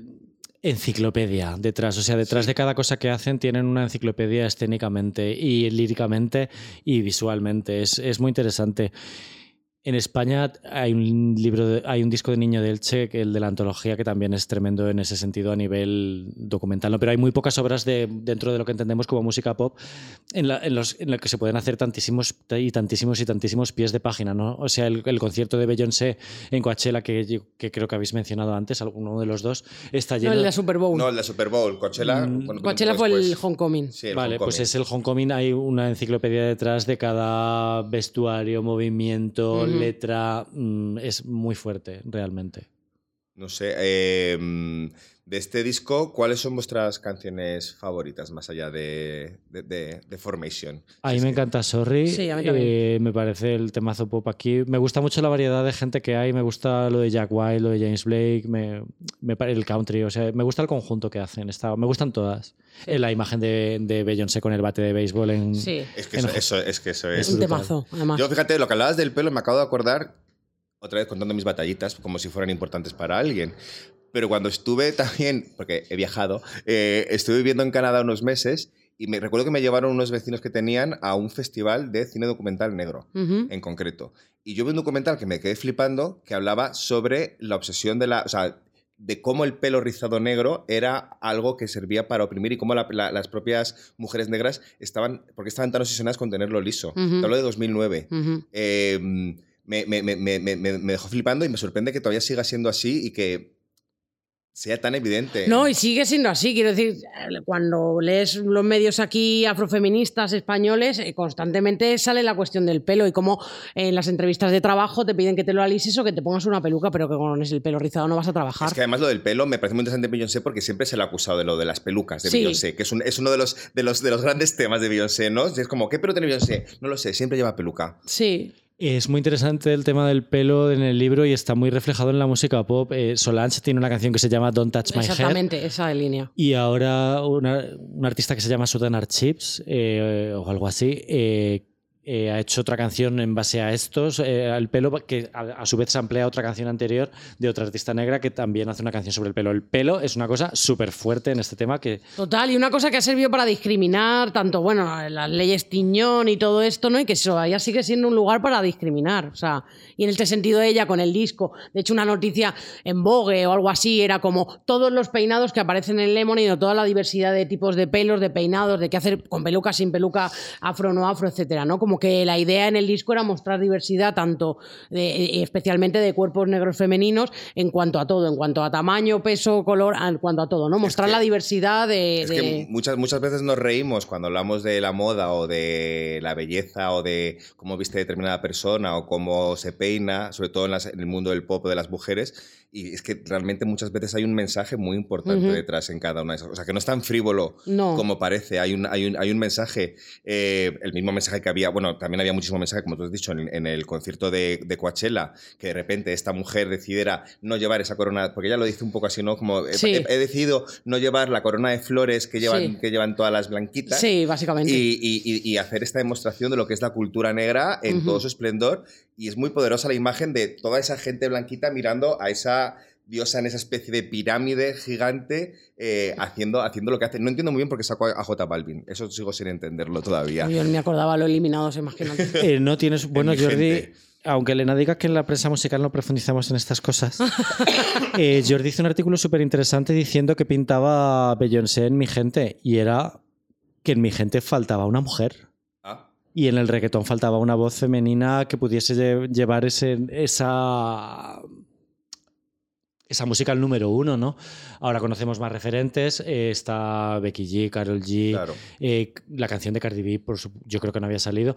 Pero cuando, cuando J Balvin está triunfando con Mi Gente, es una reivindicación racial, yo hice un artículo diciendo que Mi Gente también eran claro. las mujeres. Claro, es que un poco la intersección porque el reggaetón también se ha visto siempre como baja música con respecto a otro tipo de y música. como género machista. Claro. sí, Con sí, lo sí. cual era pintaba, o sea, lo que se de- lo que defendió Jordi en ese caso es que estaba bien que mi gente hablara una voz femenina en este caso. Vale, vale, vale. El caso es que no lo sabía esto, ¿eh? O sea, que gracias Jordi por iluminarme una vez más. El caso es que eh, no sé si esta es la cumbre de Beyoncé como artista, no sé cómo, lo que opináis, porque después de esto sí que ha hecho más aproximaciones a la- al concepto de, de la negritud, ¿no? Como puede ser eh, el Leipzig, este, el, el famoso vídeo que grabaron en, En el Louvre. en- en- en el Louvre, que tú hablas muy bien de lo importante que es ese vídeo, que a lo mejor Mm. a nosotros nos parecía una excentricidad de de repente aquí dos, dos ricachones alquilándose el Louvre para grabarse un vídeo. Esa es la crítica que hizo yo en ese pop, menos mal que no sale en el libro. Sí que es ignorancia, es ignorancia blanca. Pues explícanos por qué es ignorancia. Lo siento, Yorick. El Leipzig es, o sea, un temazo y todo el vídeo es como. eh, bueno, fue muy criticada por alquilar el Louvre, ¿no? Eh, bueno, al año se alquilan 500 veces, o sea, hay 500 alquileres del Louvre para hacer pelis y todo esto.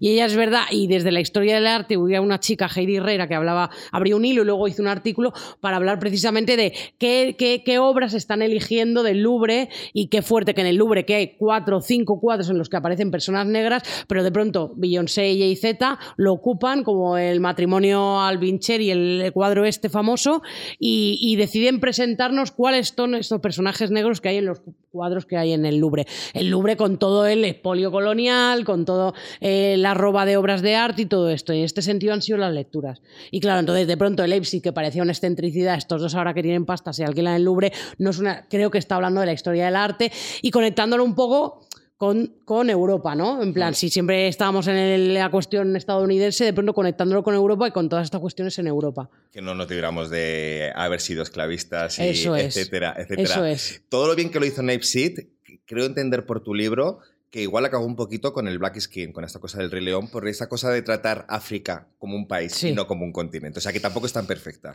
No, no, claro. Y de hecho, las- las- la- la- para mí las críticas más interesantes es cuando gente, periodistas africanos de diferentes eh, sitios, la hacen críticas a cuando ella intenta como, eh, no sé, hacer algo africano, entre, entre comillas, no sé cómo decirte. Sí, el concepto Es- de vamos a hacer algo africano. Sí, venga. el Black Skin y no sé qué. Hay unas cosas muy buenas, pero las críticas son siempre súper acertadas para mi gusto.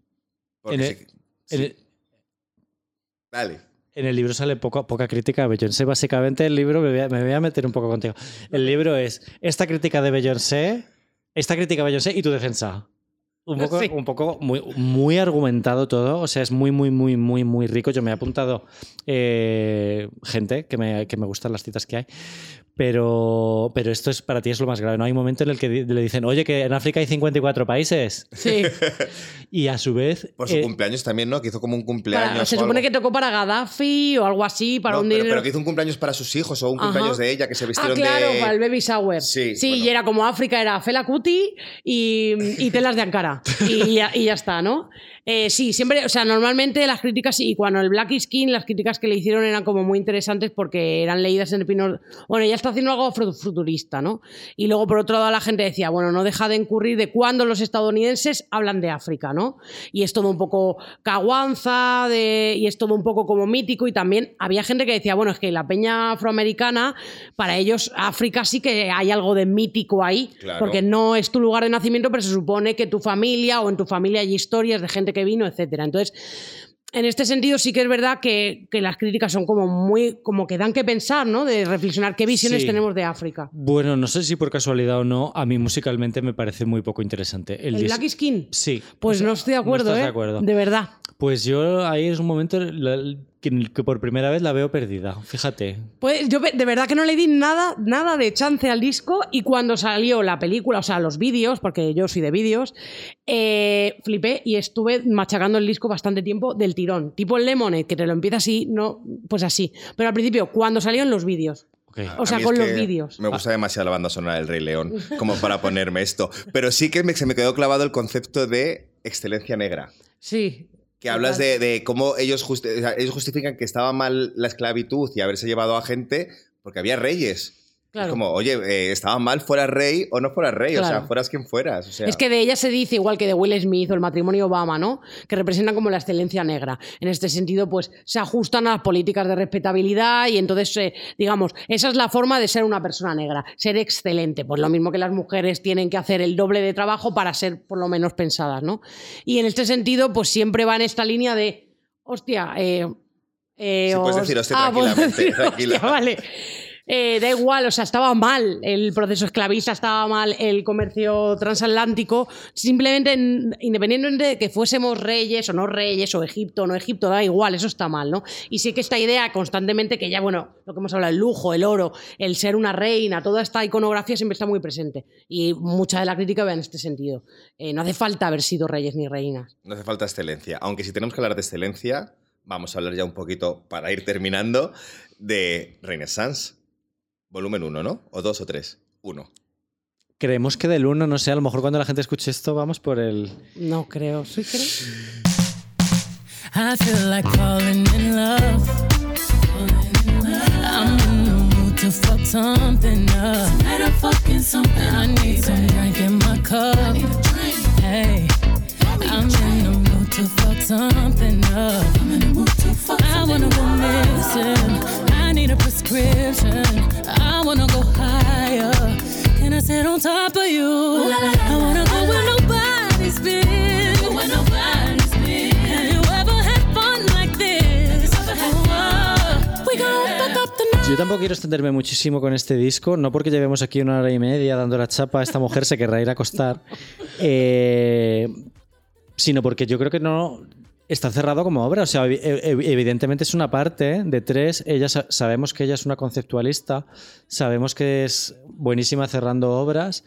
Y lo que ha mostrado solamente es una parte. O sea, es una, estoy seguro de que va a cambiar nuestra visión de lo que es Renes- Renaissance cuando veamos la parte 2 y la parte 3 y los vídeos. Puede los ser. A mí yo es que estoy muy contento porque sí que pensé que eh, después de Lemonade no iba a poder hacer algo tan grande y creo que aquí sí que se ven cosas muy grandes, ¿no? Igual también porque este es un disco que habla a la cultura queer, o sea, nos está hablando a nosotros, no especialmente porque yo no soy queer negro, pero sí que nos está hablando a, a referentes que conocemos y, a- y al tipo de música que hemos escuchado y con el que hemos crecido y el que nos ha hecho eh, divertirnos. Eh, no sé si estáis de acuerdo en que es un disco a la altura de Lemonade o todavía se le queda un poquito por debajo porque faltan todas esas partes que tú dices, Sebas. A mí me gusta, ah, lo primero, no, no comprendemos la obra al completo. Vale. Y sabemos que ella es una conceptualista, sabemos que no es como cuando alguien te dice que la- luego saldrá la segunda parte, no sé qué, yo qué sé, se me viene a la cabeza, eh, pues por ejemplo, grupos, o sea, lo- los Rejo Chili Peppers acaban de sacar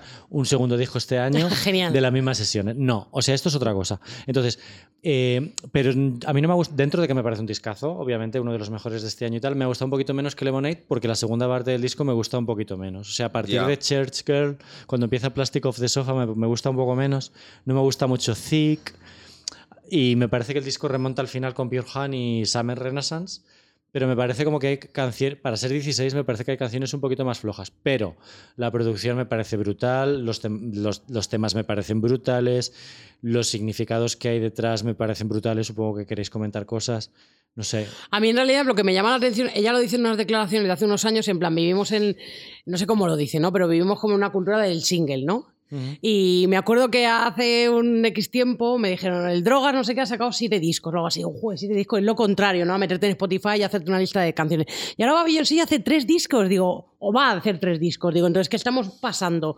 De la cultura del single y de me gusta la canción de un disco, y que el concepto disco, quiero decir, ya es hasta antiguo, a que de pronto va a hacer tres discos, como que digo, le está otra vez dando la vuelta un poco a, mm, no sé, a la industria, no a la industria, pero sí a... a- Bueno, ella es una defensora del formato a ultranza. Es verdad que durante muchísimos años, durante la última década, hay gente que se ha hecho un nombre sin sacar discos, ¿no? Pero ella, justo, justo ella, ha tenido claro que el concepto. Ya. O sea, Tres. De, hecho, ella no tiene ningún single muy significativo fuera de ningún disco. O sea, ella los, como lo que los integra eh, dentro de una obra, no es como otros artistas, por ejemplo, Nicki, Nicki Minaj tiene 200 singles desperdigados y por ahí tirados, pero ella eh, es que yo creo que ella tiene mentalidad de álbum. Sí, Ya. pero aunque, aunque no veamos la obra completa, sí que hay un homenaje claro en este. Es decir, este disco Comunidad sí que tiene, claro, unos referentes y, un- y una intención, ¿no? O sea, empezando porque está, es un homenaje a su tío que murió de VIH y, y que era una persona que ayudaba también con los. O sea, que es claramente un, un homenaje a la, a la población LGTBI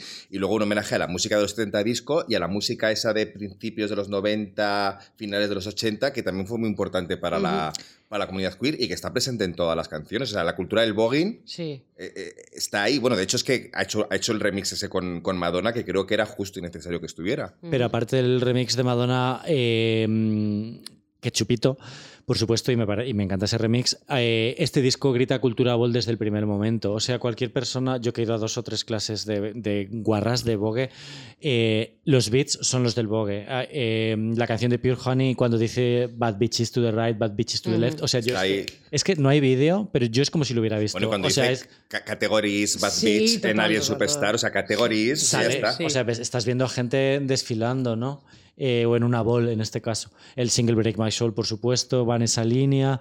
Eh, tiene esta, la, la letra de Cozy tiene la reivindicación de la bandera gay, pero la bandera gay eh, que integra a los transexuales y a los negros, que es la bandera de Daniel. La, la nueva, ¿no? La que, la que tiene, la que, marrón, la que tiene marrón, blanco. Blanco y azul, ¿no? Tiene negros, Sí. intersexuales, Daniel- gente que convive con el VIH Mm. y no sé cuál es la otra persona, que, cuál es el otro Sí. colectivo que está representado. Sí, la del triángulo con un circulito dentro. Daniel Casar, que lo tenía por aquí apuntado. O sea, tiene un montonazo de referencias como esa que son súper súper ricas otra vez, ¿no? Y, y en ese sentido es... En Cozy me gusta mucho cómo están, cómo suelta las sílabas con el esto de being back, big, big- o sea, como, es que no me acuerdo, no me acuerdo ahora cómo es el, el, el estribillo que canta, pero being the light, being dark, being the truth, being the king, being the- o sea, es muy guay. Es que es la que más me gusta de este disco, creo.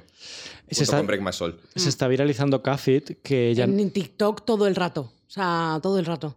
¿Sí? Sí. Bueno, es que es, que es verdad que Café eh, es como la más hedonista del disco, ¿no? O sea, dentro de que todo el disco es bastante hedonista, Sí. pero Café es una canción súper hedonista, que es una, una cosa que nos habíamos olvidado que era Beyoncé, que podía ser divertida. Ya. Es un funky, sí. Está Nile Rodgers ahí en el... Claro. Eh, sí, es verdad, es un funky de, pues de los años 70, ¿no? Es un homenaje tan, tan crudo y tan puro a aquellos años que estamos acostumbrados a, a que Beyoncé haga cosas más modernas. De hecho, uno de los chascarrillos, mi chascarrillo favorito, que ya lo dije en otro podcast, es que la parte 1 va a ser el pasado de la música negra, los 70, Nile Rodgers, el funky, los 90. En la parte 2 va a ser el presente de la música negra Ajá. y la parte 3 sería la parte futurista. Esa, es tu, Guau. esa es tu teoría. Eso se lo he leído en un foro. Bueno, pero di que es tuyo y ya está, y aquí queda acreditado. Eso se me ha ocurrido a mí sola. Ahí- ahí- eso me lo creo más. No, o sea, me encanta. Seguro que ya tiene uno pensado otra cosa más inteligente, otra cosa tal, pero a mí esto me encantaría mogollón, porque Pues este disco es, va- es clásico. Para lo que Beyoncé estaba haciendo últimamente, es clásico. O sea, que Beyoncé haga una canción tan pura como, tan noventas, tan puramente noventas como Break My Soul, es raro en Sí, ella. Sí. Sí, puede ser.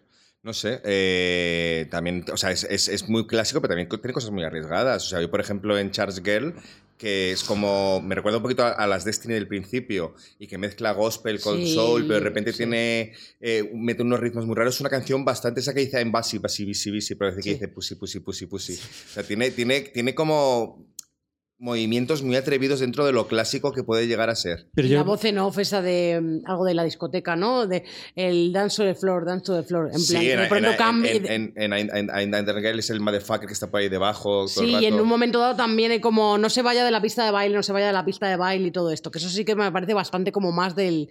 Pues el Y luego, y, luego tiene, tiene Virgos Groove, que es una canción súper sexual, que tampoco es una, algo que Beyoncé haya hecho súper explícitamente hablando de, Ajá. del follar. Y en esa canción sí que bueno, por favor, ah, tiene Drunken Love, que era como Es te que va- yo Tranquil Love no puedo con ella. Pero es que Jay- Jay-Z o Jay-Z eh, o Jay-Z eh, dice ahí que se va a comer, le va a comer, se va a desayunar sus tetas. Ah, Si te parece poco sexo, no sé Pues qué quieres, sé. que salga el Bueno, no, cunilingus. veas, no veas la que lió. Ya, aún está no casada con él, ¿eh? O sea que era como. No lo sé. Este es- este es- yo creo que es otro disco también bien complejo en cuanto a cantidad de referencias que hay. totalmente. Eh, los samples, tú sabes mejor que yo, Sebas, la cantidad de... La canción de Church Girl que has dicho me parece que es una la, la producción clásica de Kanye West realmente. ¿eh? No se puede nombrar a Kanye West ahora. Ye. Ah, está, cance- ah, No, no, que está tampoco. Está cancelado. canceladísimo. Ah, claro, hasta, es hasta verdad. Adidas le ha quitado los contratos. Es ya verdad, eso es lo es peor que te verdad. puede pasar. A ver, me, me gusta mucho también que haya re- rescatado a Grace Jones, ¿no? que estaba perdida, nos saca discos desde 2008. Y que quedan muy bien las dos juntas, además. A mí ¿eh? me parece que no, ¿eh? iba a decir que no me gusta mucho. Pues a mí sí me gusta. No las, no las, dist- no las distingo. ¿No? O, sea, o sea, sí, sí, sin presentarme, como que no, no me ha brillado mucho Grace Jones y creo que no ha tenido el revival que merecía, pero bueno, em, que está muy guay todo y que esto es otro disco enciclopedia y que... A ti no te ha dado tiempo a poder profundizar mucho sobre él porque me imagino, Elena, que es que el el libro se ha publicado casi a la vez que... Sí que sale, sí que sale. Sal- hombre, sal- Un claro poquito que sí. sale. Pero Sí es que sale. no hay vídeo, Y no hay. Y nombras mucho John S. Pop porque evidentemente ahí sí que hemos acertado un poco. Sí, todo es verdad, es verdad. Que es que el- al principio la referencia, yo, o sea, musicalmente estoy perdidísima. Necesito como algo, un asidero. Y para mí lo visual es como más asidero. Y en este sentido era como, Dios, ¿cuándo va a sacar los vídeos? Pero no ha sacado vídeos. Y, y era Algo como trama. esperar. Algo trama. Algo He oído trama. que mm, algo Netflix, un documental, he ido por ahí. De momento sabemos que sale de gira este verano, cariños. Preparad, Ya, la- preparad los dineros, comprad muchos libros porque aquí hay gente que a lo mejor quiere ir a verla. Arroba Elena. Sí, estaría bueno. Nunca he visto un concierto de ella, la verdad. ¿No? No. Jo, tía, pues deberían ya invitarte, iba a ir no al de Lemonade, pero era en Barcelona. Bueno, un lío. Yo fui, al- yo fui, yo fui en Barcelona, me gustó, me gustó mucho, sí. Eh, Qué pena. Sí, eché de menos otra vez el componente humano, ¿vale? De, Pero una cosa, lo del componente humano, en plan, ¿qué tendría que tener? Porque estoy pensando en 711 en el vídeo que sale ella grabado con Sí. un móvil y jiji jaja aquí en mi casa o en Sí, mi pero hotel. es que yo creo que es más en el, en el directo y en la En el manera, y en la manera, y en la manera de, de moverse en el escenario. O sea, no hay, no hay lugar al, al más mínimo error. Ya, Es como la teoría del valle inquietante. Es todo tan perfecto Ya. que no te lo crees. ya. Vale, vale, vale, es verdad. Jo, es que seguro viendo- que hay algo de white trash, de, de- de- de ignorancia blanca de- detrás de todo esto, pero yo qué sé, por ejemplo, vas a ver a Adele y es que te ríes un montón, cuenta chistes, la ves cómo se ríe de sí misma. eh, y, en Be- y Beyoncé nunca va a hacer eso, ¿sabes? Pero bueno, no todo el mundo tiene que reírse de sí mismo, ni ser divertido, ni nada. ¿Sabes? Que. Ya, Pero bueno, de verdad que me encantó. Un pedazo de espectáculo, no te va a decepcionar. ¿no? Vale, seguramente. muy bien. Bueno, pues bueno, ahora- la veo incapaz de hacer algo mal a Beyoncé. Sí, ¿no? Mira, ya Sí, luego, pues- eh, bueno, ahora utilizo una palabra para el rey. Es que claro, eso yo le di mucho. Ah, la del Spaz. este. Claro, la del spas. Y luego lo del sampler con la... eh, No me Eh, acuerdo. Kellys. Con Kellys, Kellys. Eso es. Eso es lo que yo más he seguido. Eso no está mal hecho, ¿eh? Porque No. no está mal, ¿eh? por su parte, porque es que la gente tiene que diferen- diferenciar que cuando Beyoncé llama a un a la puerta de alguien para conseguir un crédito, no es el artista, es quien tenga los derechos editoriales. Y era de Neptunes. Claro. Bueno, el agente, el abogado, el no- de Neptunes. es que la Lo gente pasa se es que piensa- se supone que en la música se avisa. Se avisa Claro. de verdad al artista. bueno, que de o hecho no, la han no. acusado por la canción esta de. Otra canción que ha usado en el disco, un grupo blanco eh, que le realizó Drake. No me acuerdo. Oh, me encanta un grupo blanco. Sí. como de, como Porque eran tres chicos, dos chicos blancos que tienen la canción que Drake les hizo una. la de- Drake hizo una. Les, les realizó hace unos meses. El caso es que ellos le han, han dicho en la, en la tele: Beyoncé es demasiado arrogante como para pedirnos permiso. Y Sí, el equipo leído. de Beyoncé ha tenido que volver a decir: dice, se os pidió permiso y dijiste que estabais Y encantados. de todas maneras, cariño, que, te, que hija, que te, que, te, que te ha mencionado Beyoncé. O Eh, ya sea, está, que te ha ya pagado, está. ¿no? ¿Qué vas a decir? ¿Qué vas a decir? ¿Que tienes que ¿Quieres- quejarte? ¿Qué prefieres, salir en un meeting de Vox? No, querrás Claro. salir en un disco de Beyoncé. Pero ahora han salido diciendo que no, que es súper arrogante esta idea, ¿no? Súper controladora, es súper arrogante y no les ha pedido permiso. Ya. Y le han dicho, sí, sí, dijisteis que estabais encantados de la vida. Ya está. Igual es que se les perdió en el spam. Sí, o, puede ser. o algo. No sé, eh, yo tengo muchas ganas de saber hacia dónde va eh, efectivamente este Slime to proyecto. Sexy, lo que no Sí. te- sí, Slime to Sexy, es verdad. Sí, sí, sí, sí, lo leí. Han tenido Perdón. como varias y esta es la Perdón, última. que no me gusta dejar un dato colgando. Nada, nada, no, está muy bien, que te gusta dar el dato. Que decía eso, que a mí tengo muchas ganas de saber hacia dónde va eh, este proyecto de Beyoncé, a si va hacia, verdad, al futuro que tú dices o qué tiene pensado Me lo he inventado. ella. Sí, sí, ya lo sé, te lo has inventado. Pero bueno, que lo importante es que mm, hemos hecho un repaso, yo creo, bastante interesante, bastante completo, sobre todo gracias a ti, Elena, porque nosotros nos habríamos quedado en lo estrictamente musical y realmente creo que Beyoncé es una figura que merece ser vista desde otras perspectivas. El libro es tan rico que yo tenía por aquí un montonazo de apuntes que ya no vamos a entrar, ¿no? Pero hay una, hay una cita que es que si no la digo me muero. Es- estás hablando de Lisa Lewis, ¿vale? En un momento y es cuando habla del fandom pop y dice, el fandom pop, el fandom pop somos mujeres y maricas. Esto sale en el libro, es que me parece brutal la imagen de el fandom pop formado por, por mujeres y maricas. Lo sentimos, gato. Lo sentimos por el técnico que tiene que estar aquí más aburrida la pobre. Dice, el fandom pop se juzga como menos capaz de apreciar la complejidad musical. Esta idea me parece fascinante. Pero es que en realidad el- los fans pop somos súper infieles. Luego estamos criticando todo, analizando todo, todo el rato. Y luego los fans de Rejo Chili Peppers se van a llenar estadios sin preguntarse nada. Esto, Sí. es, esto es fascinante. Pero los poperos somos los idiotas. Nosotros estamos haciendo análisis hasta el mínimo gesto que hace o la mínima palabra que ha utilizado para decir esta palabra quiere significar esto, esto y hacemos un thread en un, en un foro Sí, con sí. 500 páginas. Porque la corona que se puso Beyoncé el otro día, porque el beat de que hizo ahí. Britney Porque, con la camiseta amarilla. Ponte una camiseta amarilla si necesitas ayuda. Y ya se pone una camiseta amarilla. En plan, Dios, ¿sabes? o sea, me parece fascinante que esto, esta idea que dice Lisa Luis es un análisis que hace en los años 90, ¿no? Mm, Que- sí, sí, sí. eh, diferenciando el pop del rock, que es lo que has comentado al principio, ¿no? Que es una idea en la que hemos entrado. Pero esto, o sea, esto no se me va a olvidar a mí en la vida. Y es que está, pero está tan presente de verdad. Sí, o sea, sí, cuando sí. oyes a la gente hablar Beyoncé y empiezas a decir, vale, lo que está, yo no lo hago esto, ¿no? Porque tengo, no lo hago porque no está bien. Pero empiezas a decir, vale, ¿de qué está hablando? Está hablando de autenticidad. Vale, ¿de qué está hablando? De que el rock es mejor que el pop. ¿Por qué? Porque, porque sí. Porque, Porque- es porque porque, sí. sí. que es la idea. Vale, yo a Beyoncé no la critico, pero que te puede no gustar. Pues- no te gusta, pero no me gusta porque sí. Criterio aleatorio, tú sí, tú no. Pero no intentes como argumentarlo. A mí, eh, Taylor Swift no me gusta. Criterio, sí, pues es que la extrema derecha, que no te gusta y ya está. Pues lo mismo con esto, ¿no? Entonces, en este sentido, es como si al final todos los argumentarios, pero esto sirve en la música mucho. Coges y de, ¿de qué estamos hablando? Estamos hablando en realidad de que no te parece auténtica por unos motivos que tienen que ver con tu movida y tu peli de cabeza, pero que no están ahí. Nada dice nada de nadie todo esto, ¿no? Y en este sentido, por eso lo de la complejización, ¿no? En plan, es que le gusta el pop y es que es tan constante eso. Mm. Súper. Así que, chicas, maricas, ya lo sabéis. Estad orgullosos de lo que os gusta y estad orgullosos de lo que sois.